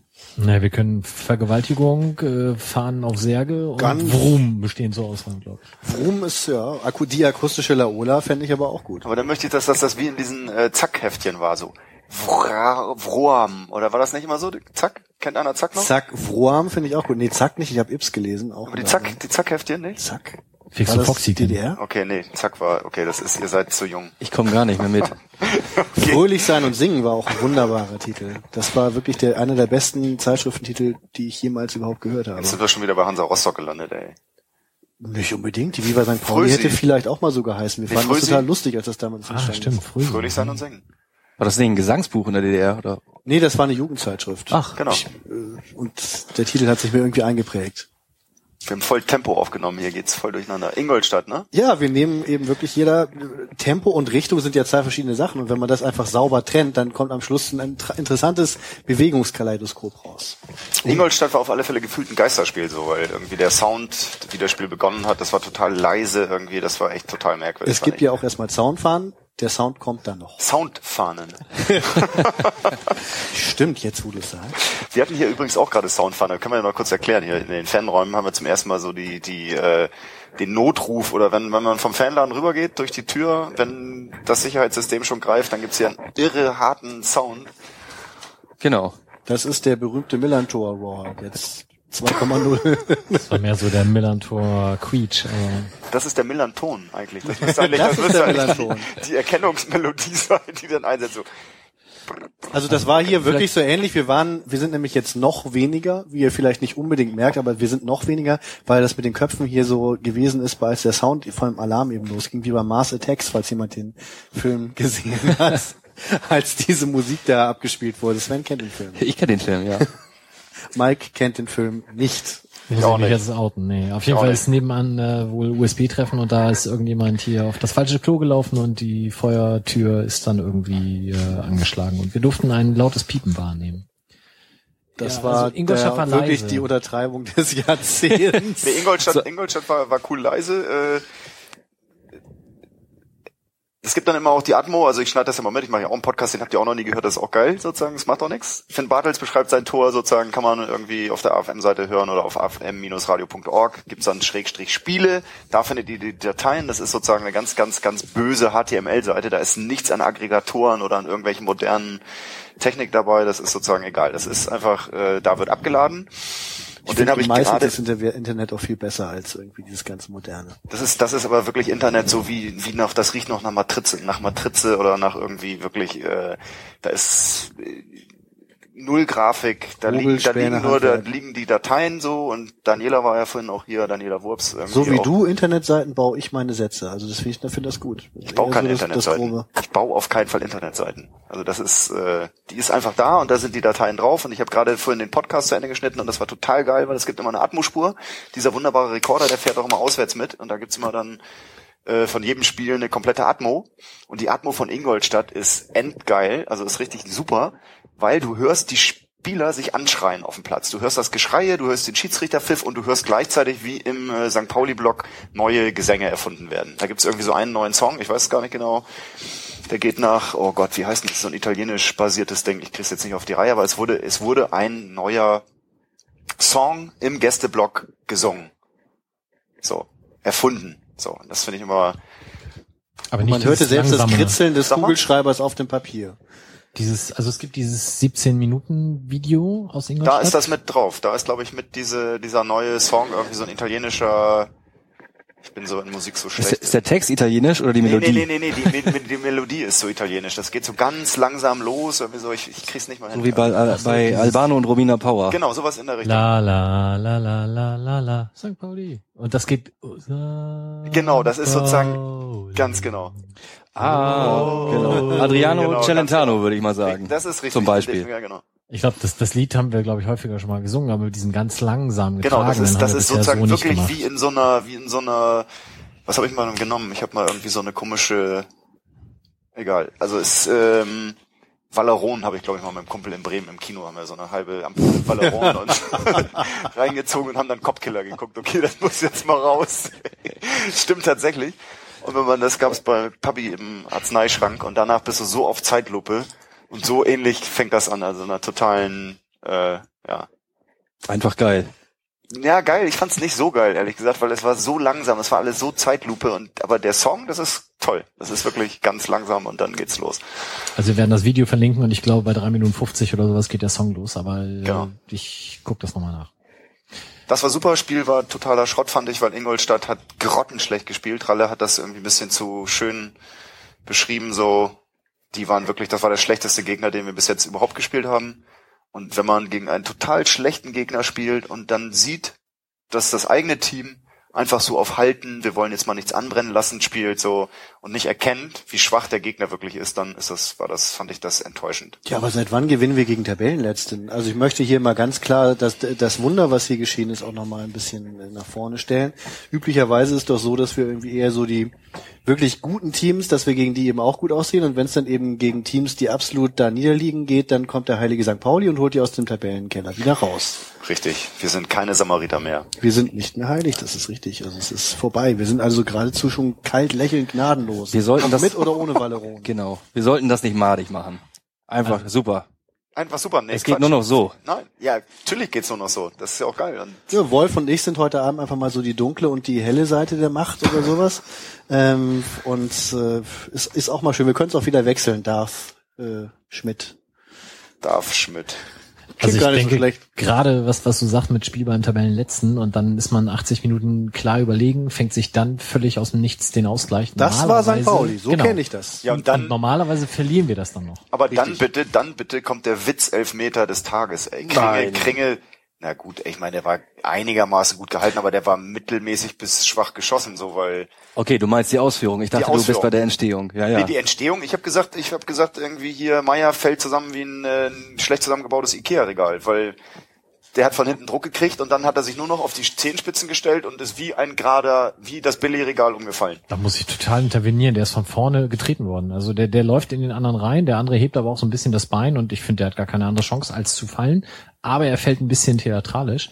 Aber es ist für mich nichtsdestotrotz ein ganz klarer Elfmeter und ich fand das im Kicker eine Frechheit, dass der Schiedsrichter dafür schlecht benotet wurde, dass er den gegeben hat. Also So sind die Perspektiven unterschiedlich. Ich habe genau den äh, äh, Meier gesehen, wie er fällt und er fällt wirklich gerade wie ein Brett nach vorne, so wo ich denke, okay, er hat, es gibt eine Berührung, nimmt er an, fällt um und ich habe rumgepöbelt und habe gesagt, das war niemals ein Elfmeter, das war irgendwie, der ist, der ist zusammengefallen wie ein schlecht zusammengebautes Ikea-Regal. Dann widersprichst du ja gerade Ralf Gunesch. Das ist ja wohl ein Unverschämtheit. Das ist ein Affront und deswegen äh, werde ich mich auch natürlich darunter einreihen unter dem äh, Ever Ever Felgenralle sagt äh, Wer wir haben es gelernt, wir haben es gelernt, nein, wir haben es gelernt. Ich, ich nehme das noch mit. Wer ist Wenn- eigentlich wenn der Sponsor of the Day? Irgendwie Pharma? Äh, äh, Pharma? Schuhe? Pharma, Schuhe? Möbel? auf die Fahne schreiben. Ja, auch das, auch das. Äh, ich, ich finde, ich finde, ich finde es gut, dass wir nicht mehr so äh, eng an der Realität kleben wie noch vor zwei Sendungen. Beim letzten Mal ging das schon noch ein bisschen, äh, wurden die Maschen des Denkpullovers schon etwas loser und jetzt wird also endgültig Freestyle gewoben, dass also tatsächlich der Faden sich äh, durchs Universum krümmt.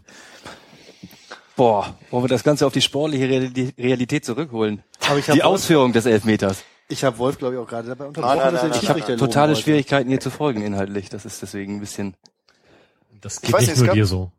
Wie war das mit dem Elfmeter? Gab es vorher ein Gespräch mit Verhug und Kringe? War das die Nummer? Also dass die da, ich habe das nur gehört irgendwie, dass irgendwer gesagt hat, schade, dass Verhug nicht sozusagen sein Torekonto weiter aufbessern durfte und das sozusagen dann die Ausführung. Vielleicht war es auch ein anderes Spiel, Ich egal. fand es natürlich total schade, dass Lanatin nicht geschossen hat, aber gut.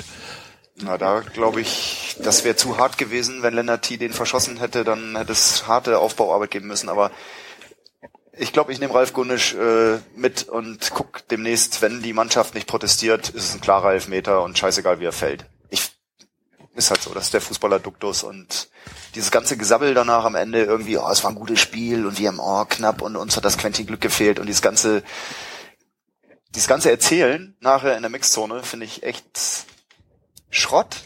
Es gab einen kleinen Moment. T und Buchtmann haben sich auf dem Platz mal angeschnauzt in der zweiten Halbzeit, haben sich richtig angemeckert, so. Und da habe ich nachgefragt und das war ganz geil. Und dann ging es einfach darum, die, da stimmte eine kleine Abstimmung nicht. Und da haben die sich angemeckert, aber ey, wir sind beste Freunde, so. Und da habe ich gesehen, okay, in dem Team, da lebt was. Während Ingolstadt wie eine leblose Söldnertruppe, ist jetzt wieder eine Referenz an die Kriegsgeschichte sozusagen, gespielt hat, die alle in ihren kleinen Panzern mit den drei Ringen vorne drauf nach Hause gefahren sind und die hat das überhaupt nicht gekümmert, da was da läuft. Also und das fand ich echt, das fand ich, also da finde ich Profifußball echt schon fast so ein bisschen abstoßend. Das finde ich irgendwie ja ganz beruhigend. Das erinnert mich irgendwie so äh, im Kleinen an den VfL Wolfsburg im Großen, dass da so Genau, eine so eine nominell gute Truppe irgendwie auf dem Platz steht und aber überhaupt nichts auf den Rasen bringt, wie ja Wolfsburg eigentlich in den meisten Saisons Gott sei Dank auch. Ähm, da gibt's irgendwas so dazwischen, so ein Spirit, den du eben nicht dazu kaufen kannst. Nee, das ist das Ding, du wirst einfach fett bezahlt und egal ob die 16., 15. oder Dritter sind, sind die einfach satt und spielen ihr Ding und da kommt ein Trainer, der wird entlassen und die Fronzek hat noch auf der Pressekonferenz irgendwie gebeten, jetzt die Ingolstädter nicht panisch zu agieren und nicht wieder alles an einem an einer Person festzumachen. Also hat noch sozusagen für seinen Trainerstand geworben und sozusagen und da merkst du einfach, der Trainer, der ist völlig Latte, das ist völlig egal. Die spielen weiter, die sind da und dann wird der eine mehr spielen, der andere weniger, aber das ist sozusagen die Motivation. Und das finde ich echt so krass. Wie kann ein Trainer mit einer, mit einer Schauspielertruppe, also jetzt, wenn man es jetzt in ein anderes Genre verlagert, die alle sowieso ihr Gehalt kriegen, egal wie gut sie spielen. So, also finde ich krass, finde ich Profifußball echt hammerhart irgendwie und wir, wir haben ganz lange auf dem, auf dem Parkplatz gestanden und haben die alle in ihre Autos steigen sehen und wegfahren sehen und alles hin und her und das ist alles easy, kutschi kutschi und so viel Zauntransfers kannst du gar nicht aufhängen, um das zu kompensieren. Traun, Zaun, Trauntransfers, äh, äh, Zauntransfers war ein Ding. Ich fand die, diese selbstgemalten Dinger, die hatten da ja Dinger so, die waren so wirklich so, so Lappen, riesige Lappen irgendwie auch komisch bemalt, wo ich gedacht habe, äh, sind die jetzt schon richtig subversiv drauf? So, also haben die so einen Zaunfahren-Mal-Workshop? Wie malen wir wirklich eine originale, gut aussehende, handgemalte, echte Zaunfahne? Im St. Pauli-Block hing irgendwie einer von einem Fanclub Weiden oder Wieden Weiden. Der hatte so, weißt du, kennst du den? Nee, ich habe eine Coburg gesehen. Es gab einen, der sozusagen die äh, Ikonografie der neuen Homepage hatte. Also die gleichen Buchstaben. Ah, stimmt, gesehen habe ich den, aber ich konnte äh, das Polizei, Pauli. werde Mitglied oder irgend sowas stand da. Ich habe das auch gegoogelt, das ist, äh, ich habe es vergessen. Polizei, ich dachte, das wäre der Fanclub Weiden oder sowas in der Richtung. Ich weiß es aber nicht genau. Ich will jetzt nichts Falsches sagen. Ich habe es tatsächlich vergessen. Ich weiß es nicht. Und da habe ich gedacht, das sieht komisch aus. Also das sieht komisch aus, wenn plötzlich sozusagen eine Zaunfahne in der klassischen äh, Vereins-Homepage, Ikonografie in dem CI des Vereins existiert. Und in Ingolstadt, das jetzt bin ich auch gleich zu Ende, wir waren noch länger da, sind über den Hauptbahnhof, hatten da längere Wartezeiten, weil es gab zwei Fahrten. Fanladen ist einmal 19 Uhr irgendwas gefahren, das war die späte Reise. Und dann haben wir noch was zu essen gesucht und sind über den Bahnhof, über die kleine Brücke gegangen. Und auf der anderen Seite war das alte Ingolstädter Stadion. So, und da war ich mal und da hatte äh, auf der Haupttribüne hatten, hatte der Sponsor Audi so Seidenschals ausgelegt. Also da lag auf jedem Sitz ein in Plastik eingepackter, ultra gestylter Ingolstadt-Schal so, der von Audi gesponsert war. Und mittlerweile ist das eine totale Brache und zerfällt und ist trotzdem noch ein Stadion, das da in der Innenstadt vor sich hin dümpelt. Da fuhr dann auch der Mannschaftsbus oder irgendwie, keine Ahnung, der Zeugwart mit seinen Klamotten hin und hat da sozusagen die Bälle oder irgendwie was zurückgebracht. So, das war ein, noch ein schönes, eine schöne Zeitreise sozusagen, weil die haben nämlich auch ein Stadion mitten in der Stadt, aber da passiert irgendwie nichts, außer dass vielleicht, ich weiß gar nicht, wo Ingolstadt trainiert, aber das war nett. Das war ein ich war beim letzten Mal da und da ist äh, ganz links, wenn du auf die Kurve guckst, hing irgend so ein offizielles Audi Fanclub Transpi. Ist genau. das noch da? Nee, habe ich nicht gesehen. Das ist nämlich dann beim letzten Spiel auch irgendwann während des Spiels dann von einigen so um oder abgehängt worden, weil die das wohl auch scheiße fanden, okay. da so offizieller Audi Fanclub Ingolstadt. Ja, stattdessen war es in unserem Blog mit der Vereins äh, CI. Nein. Ja, Alles ja, halb so wild. Established. Ja, ansonsten Ausführung des Elfmeters, muss man da noch was zu sagen? Sven?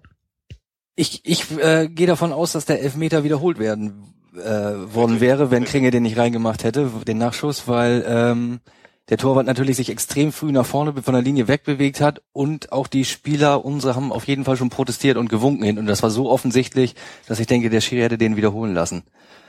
Ähm, Total super, dass du es ansprichst, weil auch danach habe ich Colinas Erben gefragt und äh, die haben gesagt, also es gibt äh, wenn auf jeden Fall die Aufgabe für beide, also für den Schiedsrichterassistenten und für den Schiedsrichter, ähm, darauf zu achten. Es wird dann aber kein hektisches Fahnensignal geben und man wartet natürlich so ein bisschen ab, was passiert denn? Und das ist dann da hoffentlich so auch geschehen. Wobei, ich habe das dann auch in einer anderen Kameraperspektive nochmal gesehen. Der Linienrichter sah nicht so aus, als wenn er noch groß abwarten würde. Der bewegte sich schon wieder recht hektisch, nachdem Özcan gehalten hat, irgendwie Richtung Ausgangsposition. Also ich hätte das gerne erlebt, aber ich fand es halt auch wirklich krass, weil Özcan stand fast einen Meter oder, oder mehr als einen Meter vor der Linie. Also hätte mich auch sehr geärgert, wenn der nicht wiederholt worden wäre. Andererseits, was du vorhin schon sagtest, ich fand den auch nicht sonderlich gut geschossen. Also der sah so ein bisschen reingeeiert aus. Ja, aber der Nachschuss, der Nachschuss war doch sehr souverän.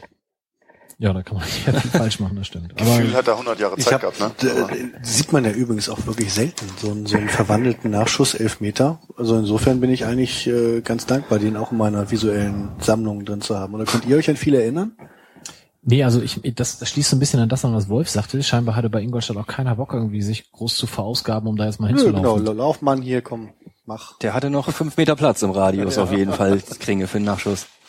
Er hätte auch noch ein bisschen mehr draus machen können, aber es wäre dann noch abfällig gewesen. Kannst du noch mal an, annehmen den bisschen Ball? dribbeln, Ja. noch mal gegen den Pfosten, noch ein bisschen auf den Kopf. So hört sich das an, wenn man auf dem vierten Platz steht, ne?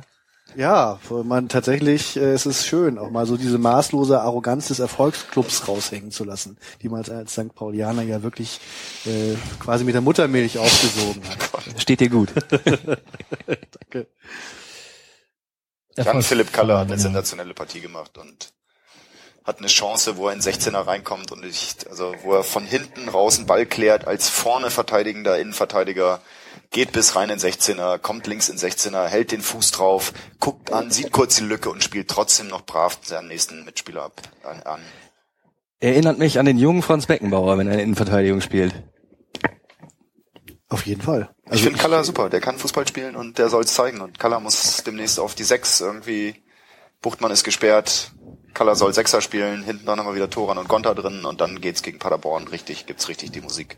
Ich bin gerade total irritiert, weil Super Überleitung, würde ich gar nicht mehr zu sagen. Paderborn, Musik ist quasi synonym. Warte, lass mich Lass uns Sache, über äh, Dinge eine Sache ganz kurz, weil winkt.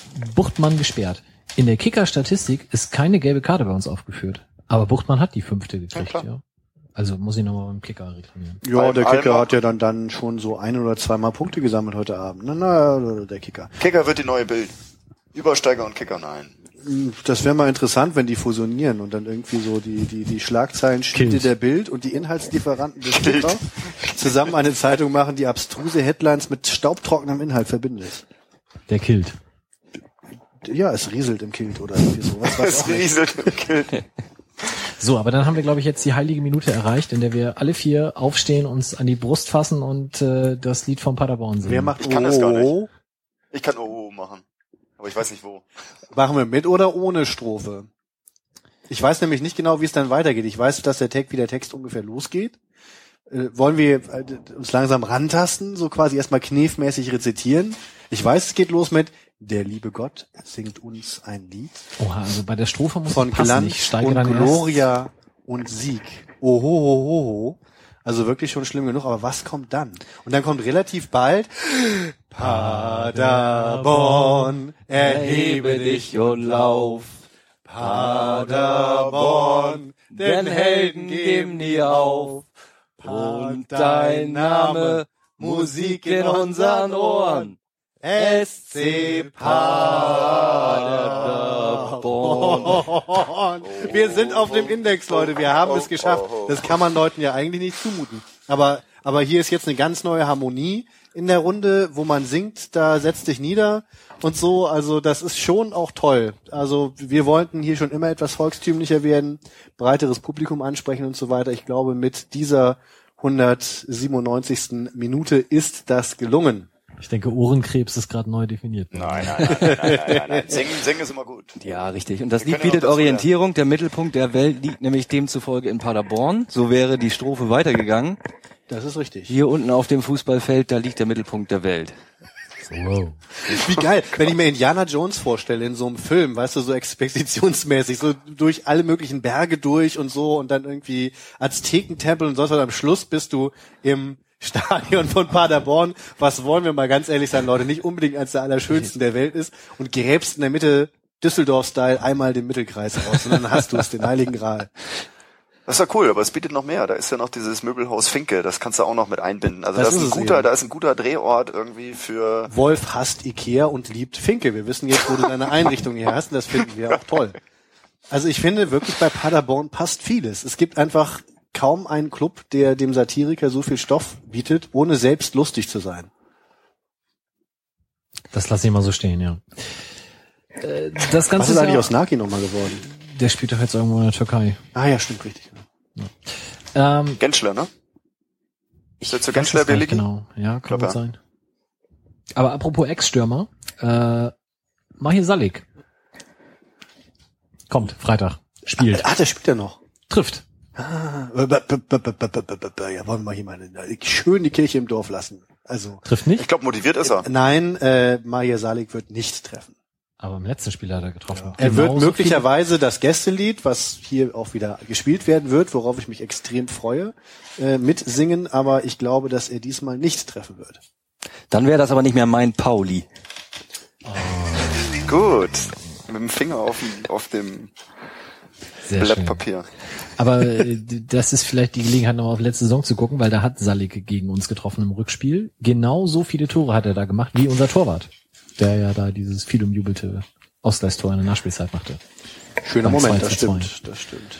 Und das Hinspiel in Paderborn war das erste Spiel von Fronzek, wo äh, das Abendblatt heute ja festgestellt hat, nun hat er 34 Spiele rum und er spielt ja schon wieder gegen Paderborn. Irre, ne? Also wenn man Wahnsinn. sich das so vorstellt, ey, Ist der Fußball das wird sich Fronzek auch gesagt haben beim Aufstehen, 34 Spiele rum und schon wieder Paderborn hat bestimmt so eine Armbanduhr, wo nicht die Uhrzeit, sondern immer nur der nächste Gegner angezeigt wird. Und immer wenn Paderborn angezeigt wird, ist natürlich Juhu. Ja, nun sind die nicht so richtig gut gestartet, haben sich auf dem Relegationsplatz eingefunden und äh, von daher brauche ich gar nicht nach einem Tipp fragen, weil alles unter 3-0 ist irgendwie nicht diskutabel, oder? Ich würde sagen, dass spätestens jetzt unsere Serie mit dem schlecht aussehen gegen Mannschaften, die schlecht aussehen, eigentlich normalerweise wieder anfangen würde. Weil als Historiker bin ich natürlich eher so für die Betrachtung aus der Elfenbeinturm-Perspektive ganz weit oben. Und da schrumpfen natürlich die Distanzen Gegen zusammen. Ähm, Block D. wenn- ja, ähm, jedenfalls, äh, ich habe so meine Befürchtungen. Aber doch nicht am Millantor unter Flutlicht. Naja, letztes Mal haben wir nun auch nicht unbedingt gut, da waren wir etwas besser drauf, aber ich bin echt froh, wenn wir ein Tor mehr haben als die anderen am Schluss. Nein, Breitenreiter passt nicht zu Paderborn. Die haben Probleme. Also das ist aber Ihr wirklich seid Gefahr. optimistisch, ihr ja, seid das alle ist, nein, drei optimistisch. Guck sie dir an. Ich guck hier rum. Optimist. Also ich Optimist, weiß, beim FC St. Optimist. Pauli wächst ich was zusammen, so wie unsere Sangesqualitäten sozusagen auch schon ein guter Anfang waren und noch viel Ihr seid auch die, die dann pfeifen, wenn das nach 20 Minuten noch nicht 4 zu 0 steht, was? nein, nein, nein. Das geht alles, das wird gut.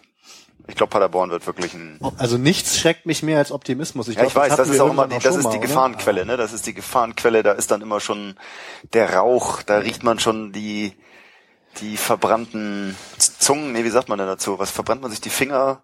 Am Optimismus, das ist richtig. Das ist wirklich wie damals die mit, Finger mit diesem Optimismus äh, verbrannt. Typen, der zu nah an der Sonne geflogen ist. Also Freunde, Icarus. sehr gut. Den habe ich gesucht. Also, äh, ja. Nein, aber mein Icarus und die gute Laune, die beiden. Ah. Was sagt der Paramatismus? Weil ich habe gesehen, dass auf deinen Samba-Turnschuhen Paramat von der Seite drauf. da draußen. steht, das, da steht da drauf, ja, ja, genau. genau. Und was ist der, was sagt der Paramatismus? Der Paderborn-Spiel? Der sagt, der ist ja ein alter Statistiker ähm, und äh, sagt, äh, Paderborn auswärts zwei Unentschieden, zwei Niederlagen und ein blamables Pokal aus. André Breitenreiter nach Kicker-Informationen. Und der Kicker ist ja eine gute Zeitschrift, wie wir heute mehrfach festgestellt haben. So wieder Ja, übersteigen. ja, im Fanladen wird nur der Kicker gelesen. Das ist Absolut. ja auch mehr so, wo die alten Leute dann irgendwie gut abgehangene Blätter lesen. Also das ist natürlich klar. Genau, und Breitenreiter steht noch nicht zur Disposition, das heißt alles heiter weiter da, deswegen wird die Tendenz beibehalten. Wir gehen so, wie wir vorhin schon alle angezeigt haben, wie die Leser sicherlich gehört haben, und Paderborn wird sich da auf dem 16. Rang das bequem machen die nächsten Wochen. Überholt werden sie wohl nicht. Da, Höchstens auch, ja, stimmt. Äh, Ingolstadt auch nicht, rechnerisch nicht drinne. nee, vier Punkte, Dresden fünf, Paderborn neun. Das dauert. Und irgendwie so abgezogene Punkte unter der Saison auch noch nicht, ne? Wäre ja auch mal schön, wegen schlechter Musik oder sowas. Lass das hängen mit der Pause, lasst mich hängen. Man schleudert halblustige Dinge raus und glaubt dann doch. Äh, Betretenes Schweigen, ja. ja, aber betreten hat immerhin, anders als 99 Prozent dessen, was wir erzählen, was mit Fußball zu tun. Wunderbar. Ähm, nachdem wir dann Paderborn also äh, locker weggeschossen haben, geht es eine Woche später am Sonntag nach Fürth, wo der Fanladen eine Tour anbietet, die noch nicht ausverkauft ist. Nee, richtig, genau. Das wäre was, was ich den Menschen da draußen zurufen könnte. Leute, fahrt mit nach Fürth, äh, lasst das alte Aufstiegsgefühl wieder aufleben. Ähm, es gibt noch Busplätze ohne Ende und auch, ich glaube, für den Zug ist mit Sicherheit noch nicht alles ausverkauft. Aber es wird natürlich knapp. Beeilt euch Wann und kommt zum Zug? Kaufen. Ab wann fährt er? Uh, da stellst du aber Fragen. Das kann ich dir ehrlich gesagt nicht sagen. Der Bus fährt um eins los oder um drei? Ich, glaube, der Bus ich um drei. Mit dem Zug fahren, aber ich habe sozusagen auch das Alternativprogramm gleich als Überleitung. Da würde ich mal sagen, zwischen sechs und sieben fährt der Zug bestimmt. Ich glaube 6 Uhr irgendwas. Irgendein hab Zug ich fährt er immer. Ja.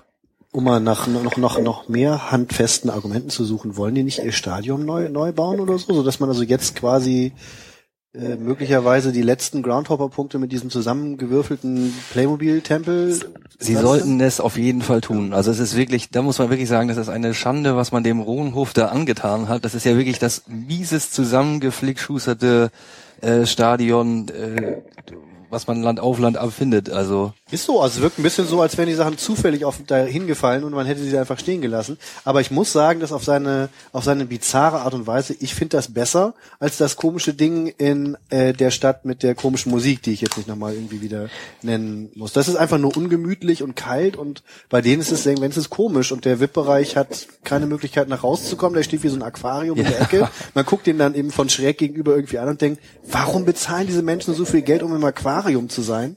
Und dann die ganzen einzelnen Tribünen und jede sieht anders aus. Also das ist schon bizarr. genau. Also vielleicht das letzte Mal Trolley Arena alle hinsetzen. Ah, genau so heißt es. Ich habe es, ich habe es vergessen. Nicht Playmobil Stadion.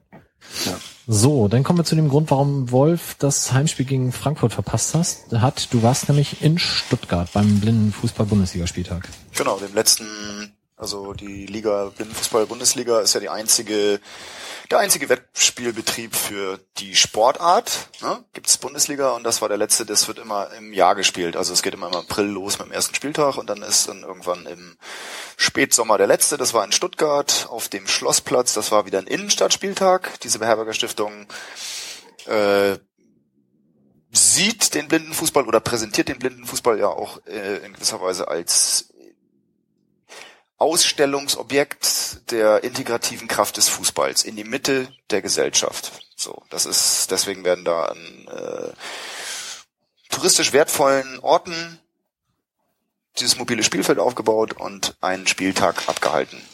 Und das war der letzte. So wie in Hamburg auf dem Rathausmarkt. Wie in Hamburg auf dem Rathausmarkt. In Hamburg war das halt tatsächlich wirklich ein Riesenerfolg, so, weil das ambivalentes Thema.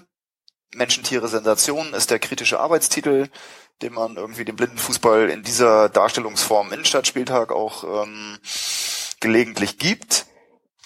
In Hamburg ist trotz des Konzepts Menschen, Tiere, Sensation, also Blindenfußball in die Innenstädte oder in die Fußgängerzonen, um da möglichst vielen Passanten sozusagen diese Sensationssportart äh, dazu nahezubringen, ist aufgegangen, weil da gab es halt eine Szene, Gelsenkirchen, wir haben gegen Gelsenkirchen gespielt, wir hatten zwei Heimspiele, gegen Gelsenkirchen haben wir 0-0 gespielt, da gibt's zwei sehr nette Spieler, Hassan und Django, und Hassan hat dann gesagt, ey, ey Bruder, die jubeln immer, wenn St. Pauli vors Tor kommt, so. Und da sagt Django, ja, ist ein Auswärtsspiel.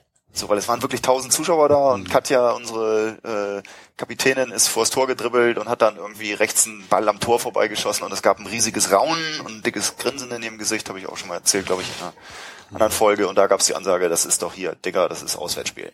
So, und das ist dann, wenn diese Fußball, wenn dieses Fußballformat dann tatsächlich auch bei den Spielern ankommt als erlebbare Freude sozusagen, auch als ähm, Bestätigung ihrer, ihrer Leistung, dann funktioniert dieses Konzept. Und wenn das nicht so gut funktioniert, dann ist halt, bleibt Menschen-Tiere-Sensation und es bleibt so ein bisschen, ja, Aber ich habe auf der DFB-Seite gelesen, dass es auch in Stuttgart ziemlich viele Zuschauer da waren. Ja, aber es waren nicht so viele wie in Hamburg, ist auch klar, weil in Hamburg war Hafengeburtstag und es war wirklich gutes Wetter und es waren echt endlos Leute da, die dann auch wirklich für die Spiele geblieben sind und sich tatsächlich dann intensiv auch mit dieser Sportart äh, äh, beschäftigt haben. In, in Stuttgart war das auch gut. Es war halt ein bisschen komisches Wetter, es war ziemlich Regen angesagt und so weiter und so fort und es halt dann vor dem Schloss auf dem Schlossplatz und so, das ist halt ja, das ist halt das Deutschland, deine Bauwerke und deine dein Fußball. Zum Sportlichen, ihr ähm, hattet ja schon den ersten Saisonsieg äh, vorher errungen und wolltet Ja. da jetzt zum ersten Mal nicht mehr Tabellenletzter werden. Nee, das stimmt nicht. Wir sind auch, äh, wir, das, wir sind immer letzter oder vorletzter. Das Ah, ist okay. sozusagen, das zieht sich durch irgendwie und ist auch nicht schlimm. Also das war klar. Wir haben so viel Tore geschossen noch nie als eigenständiges St. Pauli-Team. Wir haben ja letzte Saison mit Dortmund zusammengespielt und ähm, sind da auch Vorletzter geworden. Ähm, hatten jetzt gegen Chemnitz die Chance, nochmal was gut zu machen, aber da hätten wir auch auf die Ergebnisse der anderen äh, mit fokussieren müssen. Sind 1-0 in Führung gegangen und haben dann noch das 1-1 gefangen. Selbst bei einem Sieg hätten wir den letzten Tabellenplatz nicht verlassen. Es ist eine Liga, die Liga, die Blindenfußball-Bundesliga war noch nie so kompakt und so nah beieinander. Also der Tabellenletzte hatte, glaube ich, noch nie so viele Punkte und Tore wie in dieser Saison. Und für uns war sowieso vor der Saison klar, dass uns eine Platzierung nicht interessiert, weil wir als einziges Team mit vier neuen Spielern äh, in die Saison gegangen sind und das sind Nachwuchsspieler und die sind alle unter 13, unter 14 Jahren gewesen. Ein Rasmus, äh, der Rasmus und Jonathan wurden auch geehrt vom DFB-Präsidenten als beste Nachwuchsspieler der Saison. Und Rasmus Najes, der aus Bisping jedes Mal zum Training kommt, der ist der erste 2000er in der Blindenfußball-Bundesliga. Also das ist der erste 2000 geborene Bundesligaspieler und als 13-Jähriger dagegen gestandene Erwachsene zu spielen, ist schon ganz schön kräftiges Ding und das war die Grundlage vor der Saison. Wir wollen den Jungs irgendwie, wir wollen den das Risiko eingehen, aber die halt auch mit ähm, der nötigen Vorsicht und Obhut sozusagen an diese Sportart ranführen und das ist komplett aufgegangen. Also das ist sensationell, was sie spielen und da kann ich nur jedem empfehlen. 19. und 20. Oktober ist in der Budapester Straße, also in der Halle Budapester Straße, das Keep Your Mind Wide Open Hallenmasters. Dieses Hallenturnier ist genauso alt wie die Blindenfußball-Bundesliga. FC St. Pauli ist Gründungsmitglied der, der, der Blindenfußball-Bundesliga. Und weil St. Pauli am Anfang keinen Spieltag bekommen hat, war sozusagen dieses Turnier offiziell auch von den Verbänden als die offizielle oder inoffizielle Hallenmeisterschaft im Blindenfußball ähm, deklariert worden oder deswegen dieses Masters, das denkt man sich ja auch nicht aus, so, sondern das ist ja aus der Tennis, aus dem Tennissport so eine Anleihe, dass man dann sozusagen ein halboffizielles Meisterschaftsturnier bekommt oder sowas. Und das war das Deswegen ist der Name Masters entstanden. Mittlerweile hat die Sepp Herberger Stiftung in Kaiserslautern noch ein äh, Jahresabschlussturnier zum verbindlichen Hallenfußball gemacht. Das ist irgendwie in einer Soccerhalle, wo man dann nur drei gegen drei spielt und wo das Spielfeld auch nicht korrekt ist, weil das die nicht die richtigen Abmessungen hat und ja, das ist in der Szene so ein bisschen, in der Blindenfußballszene wird das so ein bisschen nicht so gut gefunden weil es eben nicht den offiziellen Regeln entspricht und Hamburg ist sozusagen der familiale und sportliche Abschluss. Zum ersten Mal wird ein internationales Team dabei sein. Das kommt aus Brünn. Das sind, äh, da waren wir im letzten Jahr zum ersten Mal und haben internationale Kontakte knüpfen können und die werden auch da sein. Es wird in Hamburg sozusagen im Rahmen des sechsten Hallenmasters zum ersten Mal ein Blindenfußballspiel mit internationaler Beteiligung unserer Freunde aus Brünn stattfinden und ja, alle sind herzlich eingeladen, da hinzukommen.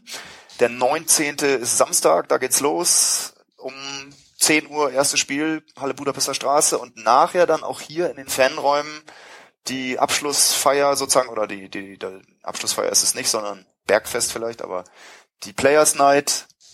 Wir haben ersten Essen mit den Teams, die werden immer verköstigt, hoffen wir, dass wir das hinkriegen. Also wenn da noch Leute Lust haben, uns zu unterstützen in Richtung Kochen oder sonst was, auch gerne dazu aufgerufen.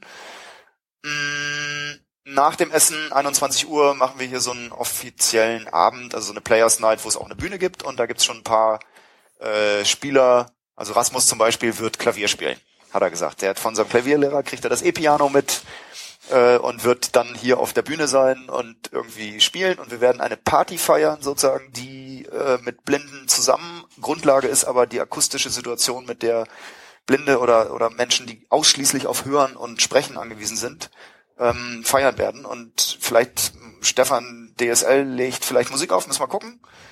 Und wir haben gelernt, Disco ist nichts für Blinde, weil dann können die sich nicht unterhalten. Also es wird eine, eine, eine Disco geben, die sozusagen in Zimmerlautstärke da ist, wo man tanzen kann, aber trotzdem sich unterhalten kann. Und ab und zu gibt es galamäßig Auftritte der verschiedenen Menschen aus den Teams. Die Tschechen aus Brünn wollen Gitarre mitbringen und irgendwie auch äh, irgendwas vortragen. Ich bin gespannt und das wird ein sehr schöner Abend. Dann singt die alle zusammen Europapokal.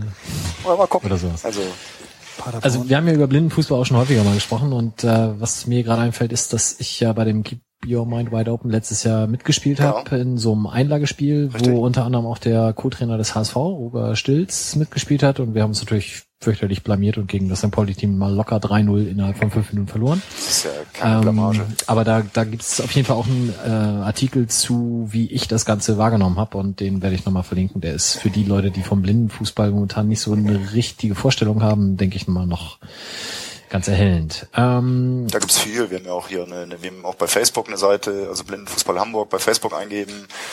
Gibt's viel, also es gibt, also Blindenfußball kann man auch sozusagen als Adresse eingeben und ähm, ich wollte irgendwie noch was sagen, wenn ihr sozusagen noch dieses äh, E-Flyer verbreiten wollt, gibt's eine E-Mail-Adresse blindenfußball.fstpauli.com. Einfach schicken, ich möchte auch gern sozusagen in meinen virtuellen Medien sozusagen einen Poster verbreiten. Es gibt ein wunderbares Plakat, was Henning von Typeholics, Typeholics gemacht hat. Weiß nicht, kennt ihr jemand? Typeaholics ist so eine ja sehr sehr sehr ähm, coole und gute Grafikbude in der Bernsdorfstraße. Und die machen halt so fürs von Sammy Deluxe bis sonst wie, also sind so ein bisschen aus der aus der Eimsbusch-Szene rauskommende, sehr, sehr, ja, tolle Grafiker. Und Henning hat das Plakat gemacht, hat auch das letzte schon gemacht. Und Wer das sozusagen als E-Flyer gerne verbreiten möchte, bitte E-Mail-Adresse, äh, E-Mail schicken an blindenfußball@fcstpauli.com. Das kriegt dann das Koordinationsteam des Blindenfußballteams des FC St. Pauli. Genau, hat der Übersteiger auch schon bekommen. Wir werden das auch dann bei uns hier zu der Sendung dann veröffentlichen. Gibt es denn schon Planungen für die nächste Bundesliga-Saison? Ist sowas wie Hamburg und Stuttgart wieder angedacht? Ähm, die Terminierung der Spieltage, wir haben uns nicht um einen Spieltag beworben. Wir haben werden wieder, wir wollen wieder in der Bundesliga spielen. Es ist so ein bisschen die Zäsur im Moment in der ganzen Szene, weil die ganzen Spieler, die angefangen haben, spielen seit 2008, sind teilweise auch schon älter und es gibt halt wenig Nachwuchs sozusagen. Ähm, teilweise sind die Spieler im Alter von 30, um die 30, vielleicht auch manche schon 40 und die sagen, oh, ey, immer noch meine Knochen hinhalten etc. Das ist dann schon auch eine anstrengende Sportart. Deswegen wird es spannend sein, wie viele Teams sozusagen zur nächsten Bundesliga-Saison antreten und auch in welchen äh, Zusammensetzungen.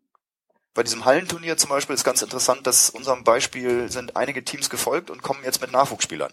Es gibt bei Werder Bremen halt über dieses äh, CSR-Konzept Werder bewegt ein Leben lang. Die haben auch eine Ballspielgruppe blinder Sportler, wo auch ein paar Spieler da sind, die Blindenfußball spielen. Die werden zum Beispiel im Team vom PSV Köln mit aufgenommen.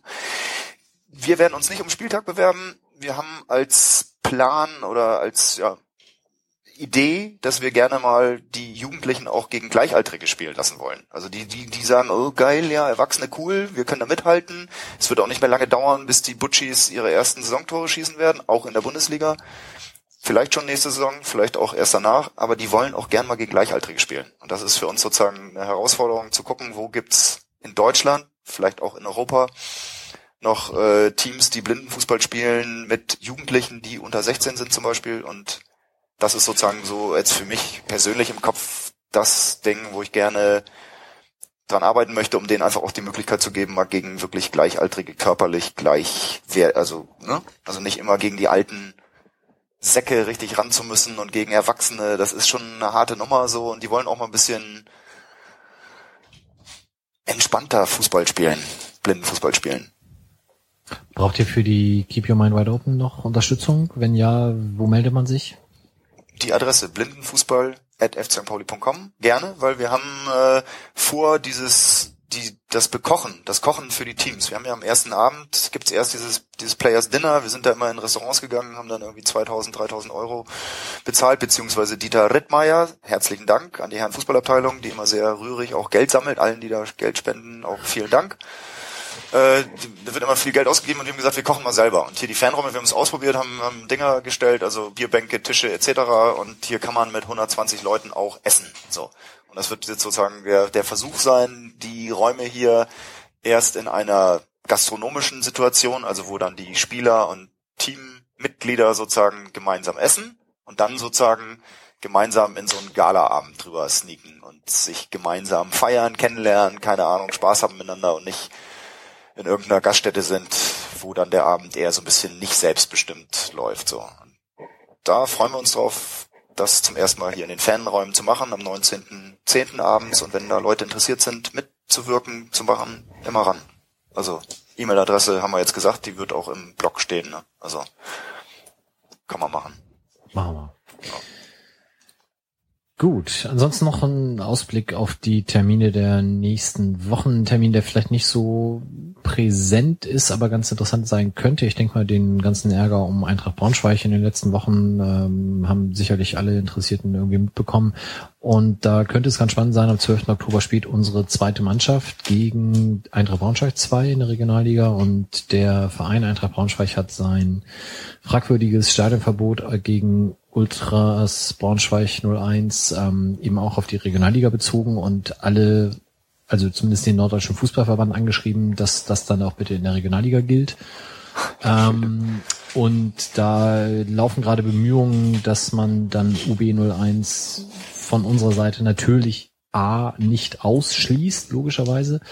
Äh, vielleicht sogar im Gegenteil, dass man sie explizit zu dem Spiel einlädt. Ähm, das ist aber, glaube ich, momentan noch so nicht ganz spruchreif. Also das läuft noch und da könnt ihr euch auf jeden Fall den 12. Oktober schon mal frei halten. Das Wochenende ist dann auch spielfrei in der zweiten Liga. 13. Oktober ist äh, Vollversammlung der AFM. Also wenn jetzt AFM-Mitglieder noch einen Kick brauchen, sozusagen, um in ihr demokratisches Medium, ihr, ihre demokratischen Rechte wahrzunehmen, sollen sie unbedingt auf die Abteilungsversammlung gehen. 13.10. ist die Vollversammlung oder wie nennt man das dann eigentlich im Vereinsjargon? Die Jahres... Abteilungsversammlung, glaube ich. Die Abteilungsversammlung ja. der AFM, 13. Oktober. Dann wäre der 16. Oktober, da haben wir die Fanräume Talkshow 2. Äh, beim letzten Mal waren Philipp Schauner und Mark Schatkowski da. Jetzt kommt Michael Fronzek. War einer von euch bei dem ersten Teil? Nee. Nee. Gut, dann gehen wir alle zum zweiten natürlich.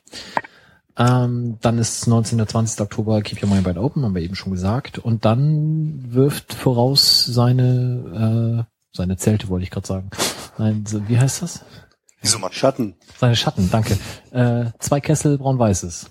Genau, zwei Kessel braun-weißes am 15. November, Freitag, 20 Uhr im Ballsaal Süd. Das Ganze heißt diesmal zwei Kessel braun-weißes, weil es zum einen ähm, die zweite Ausgabe der äh, Fangala ist, die letztes Jahr unter ein Kessel braun-weißes lief, aber auch deswegen, weil diesmal zwei Organisationen das Ganze zusammen auf die Beine stellen und davon auch profitieren von allen Erlösen, nämlich Fanräume und 1910 e.V.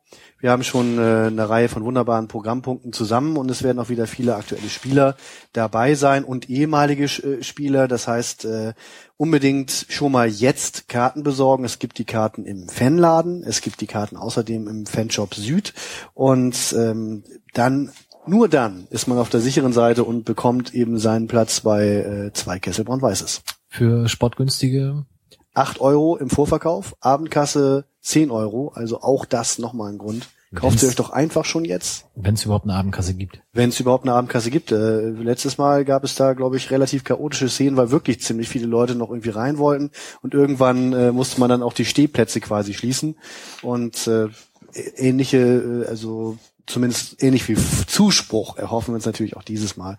Auf jeden Fall wird es wieder ein echt vielseitiger Abend werden. Mit Musik, Talk, Spielen und eben, wie gesagt, vielen aktuellen ehemaligen Spielern und Künstlern.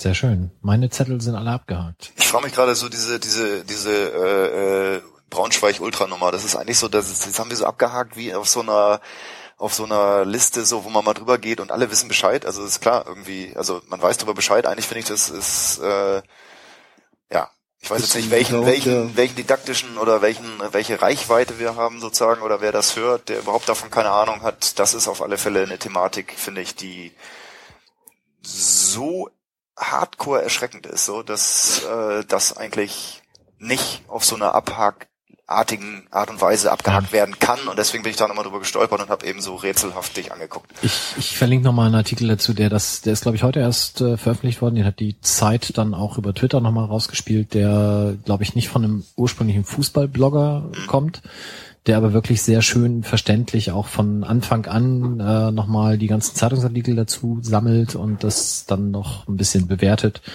Ähm, für die, die da also noch nichts von gehört haben, das auf jeden Fall dann nochmal als Ergänzung. Relativ aktuell geisterte doch auch durch die, die sozialen Netze dann Erkenntnisse über, über recht interessante Facebook-Freundschaften oder auf eine eine sehr äh, schlicht und einfach eine, eine rechtsextreme Facebook-Freundschaft eines äh, Verantwortlichen von Braunschweig, da ich nicht genau mehr im Kopf habe, wer genau das, das war. war der Geschäftsführer. Ich weiß gerade nicht, so. wie er heißt, aber auf jeden Fall hat er dann natürlich gesagt, das ist ihm halt so durchgerutscht und äh, das wusste er natürlich nicht, dass es sich um so jemanden handelt. Sind die immer noch Facebook-Freunde? Nee, das hat er dann natürlich auch äh, gekippt, die Verbindung. Die machen jetzt nur noch bei LinkedIn so oder bei Xing noch zusammen. Ja, also äh, absolut unerfreuliches Thema und ich denke, es äh, gibt wenig Leute, die zumindest aus unserer Fanszene denen auch nur mehr als diesen einen Punkt gönnen, den sie jetzt schon haben. Wobei im Rückspiel beim HSV können sie vielleicht noch einen zweiten holen, aber viel mehr dürfen es dann auch nicht werden. Schwierige Situation auch, ja. Ist man dann für den HSV, wenn, wenn äh, also ein Unentschieden, in diesem so einen Fall 0-0. Puh. Gucken wir uns da mal den Tabellenstand an zu dem Zeitpunkt. Also Tasmania ja. Berlin wäre umgerechnet auf die Drei-Punkte-Regel zehn Punkte. Äh, Die haben aber ein ganz schlechtes Torverhältnis gehabt, also mehr als neun darf Braunschweig einfach nicht kriegen. Meine Meinung. Okay, ja, so fünf reichen auch, zwei, ach Gott, Danilo minus. Popivoda. okay. Alles gut. Was war das denn? Das ist äh, aus dem Altersheim, war das jetzt gerade sozusagen ein kleiner Flashback. Ich war früher Braunschweig-Fan. Ich habe meine härtesten und äh, krassesten, grenzgängerischsten Fanerlebnisse als Kind mit dem Werder-Sonderzug äh, nach Braunschweig fahren. Und ich habe eine blau-gelbe Fahne dabei, die aber nur durch so eine grün-weiße Fahnenhülle äh, geschützt ist und ich bin der Einzige, der mit einer Fahne rumrennt so und mit so Kordel drum und ey, lass mal schwenken, lass mal schwenken. Und so nicht so, nee, lass mal gerade, ist gerade so gut vertüdelt so irgendwie und naja, okay, andere Ich, Geschichten. ich habe mal unter einem Braunschweig-Fan gewohnt, eine Wohnung drunter, und der kam nachts gerne nach Hause und hat den Eintracht-Rap angemacht und die Mannschaftsaufstellung mitgesungen. Bitte Nummer 5, Jörn Schwinkendorf, werde ich nie vergessen. Okay, alles klar, ja, Schwenkendorf ist ja dann auch bei uns gelandet. Nee, bei mir war noch Nee, das, der war hinterher in Braunschweig, glaube ich. Echt, Aber der ist nach Braunschweig ja. gegangen? Ja. Okay. Also ich weiß nur hier Gersdorf, Popivoda, Wolfgang Frank, auch schon, äh, da kommen wir wieder auf die Fahne malen. Uwe Hein. Ja, Wie Uwe sie Hein. alle hießen. Genau, Stodderer, der Bruder von Matthias und ja, gab's einige. Und Danilo Popivoda war wirklich irgendwie auch ein ziemlich guter Stürmer. Also in Bielefeld schreien sie doch heute noch Matzeheim Braunschweig-Schwein, oder? Bilde ich mir das In gerade ein? Bielefeld? Oder wo schreien Nein, sie in Bielefeld ist Matze Hein ganz große das? Ah, in Nummer. Hannover. In Hannover, Ah. richtig. Ich höre das auf der Süd ab und zu mal, aber nur so. Mit einem Bier in der Hand und einem Oder, Lächeln im oder, Gesicht. oder auf der Haupttribüne mit einem Glas Wein in der Hand, da kannst du das auch mal hören. Gibt's auch. Naja, gut, das ist die Fußball-Historie. Ja, möchte sonst noch jemand was an, an Themen vorbringen oder können wir schon die Abschlussworte einleiten? Das Wort schon ist grundsätzlich am Ende dieses Talks eine Pointe. Das Können wir schön, machen wir Punkte drauf. Zwei Stimmt. Punkte. Aber schön. Schön die Abschlussrunde, ja. Christoph, du hast ja heute noch nicht so viele Sachen gesagt. Erzähl doch mal, wie war's? Was wünschst du dir für die nächste Sendung? Ähm, ich wünsche mir natürlich ganz viel Fußball-Sachverstand. Ich wünsche mir etwas mehr Bodenständigkeit. Ich wünsche mir eine Rückkehr zur Fußballphrase. Die muss auch gehegt und gepflegt werden. Wenn wir sie weiterhin dermaßen diskriminieren, wie wir das in diesem Talk gemacht haben, dann wird das nichts mehr. Auch Kicker-Redakteure haben ein Herz und deswegen möchte ich nach all den Scherzen, die wir über diese untadeligen Zeitgenossen, die ab und zu sogar was Interessantes schreiben, ähm, äh, all die Witze, die wir darüber gemacht haben, doch mal eine Lanze für den Kicker brechen. Und äh, ich bin gespannt, wie viele Leute das hören und würde eigentlich ja doch gerne noch mal irgendwie dieses Codewort-Ding, das äh, ich bin dafür, Tradition aufrechtzuerhalten. Und wir haben ja gesagt, das Codewort ist gute Besserung, Willkuh. Stimmt, genau. Wer ist jetzt an dieser Stelle und das möchten wir millionenfach, wir machen jetzt quasi eine Kommentar-Choreo. Wir möchten, dass äh, die, die, ja, die, die Übersteigerseite platzt vor lauter äh, Get well soon, gute Besserung und so weiter. Also Sprache ist egal. Wilko sollte drin vorkommen. Ähm, Tenor bitte positiv. Der Mann hat schon genug durchgemacht, auch hier im Talk und jetzt auch noch das. Also würde ich sagen, gute Besserung, Wilko. Sei die neue Parole. Jetzt muss ich mir wieder überlegen, was derjenige denn bekommt. Wir können das ja noch mal probieren, dass der dann, wenn er möchte, bei einer nächsten Sendung hier mal aufschlägt. Jetzt, äh, Wilko zeigt mir 4 zu, äh, Wolf zeigt mir 4 zu 3.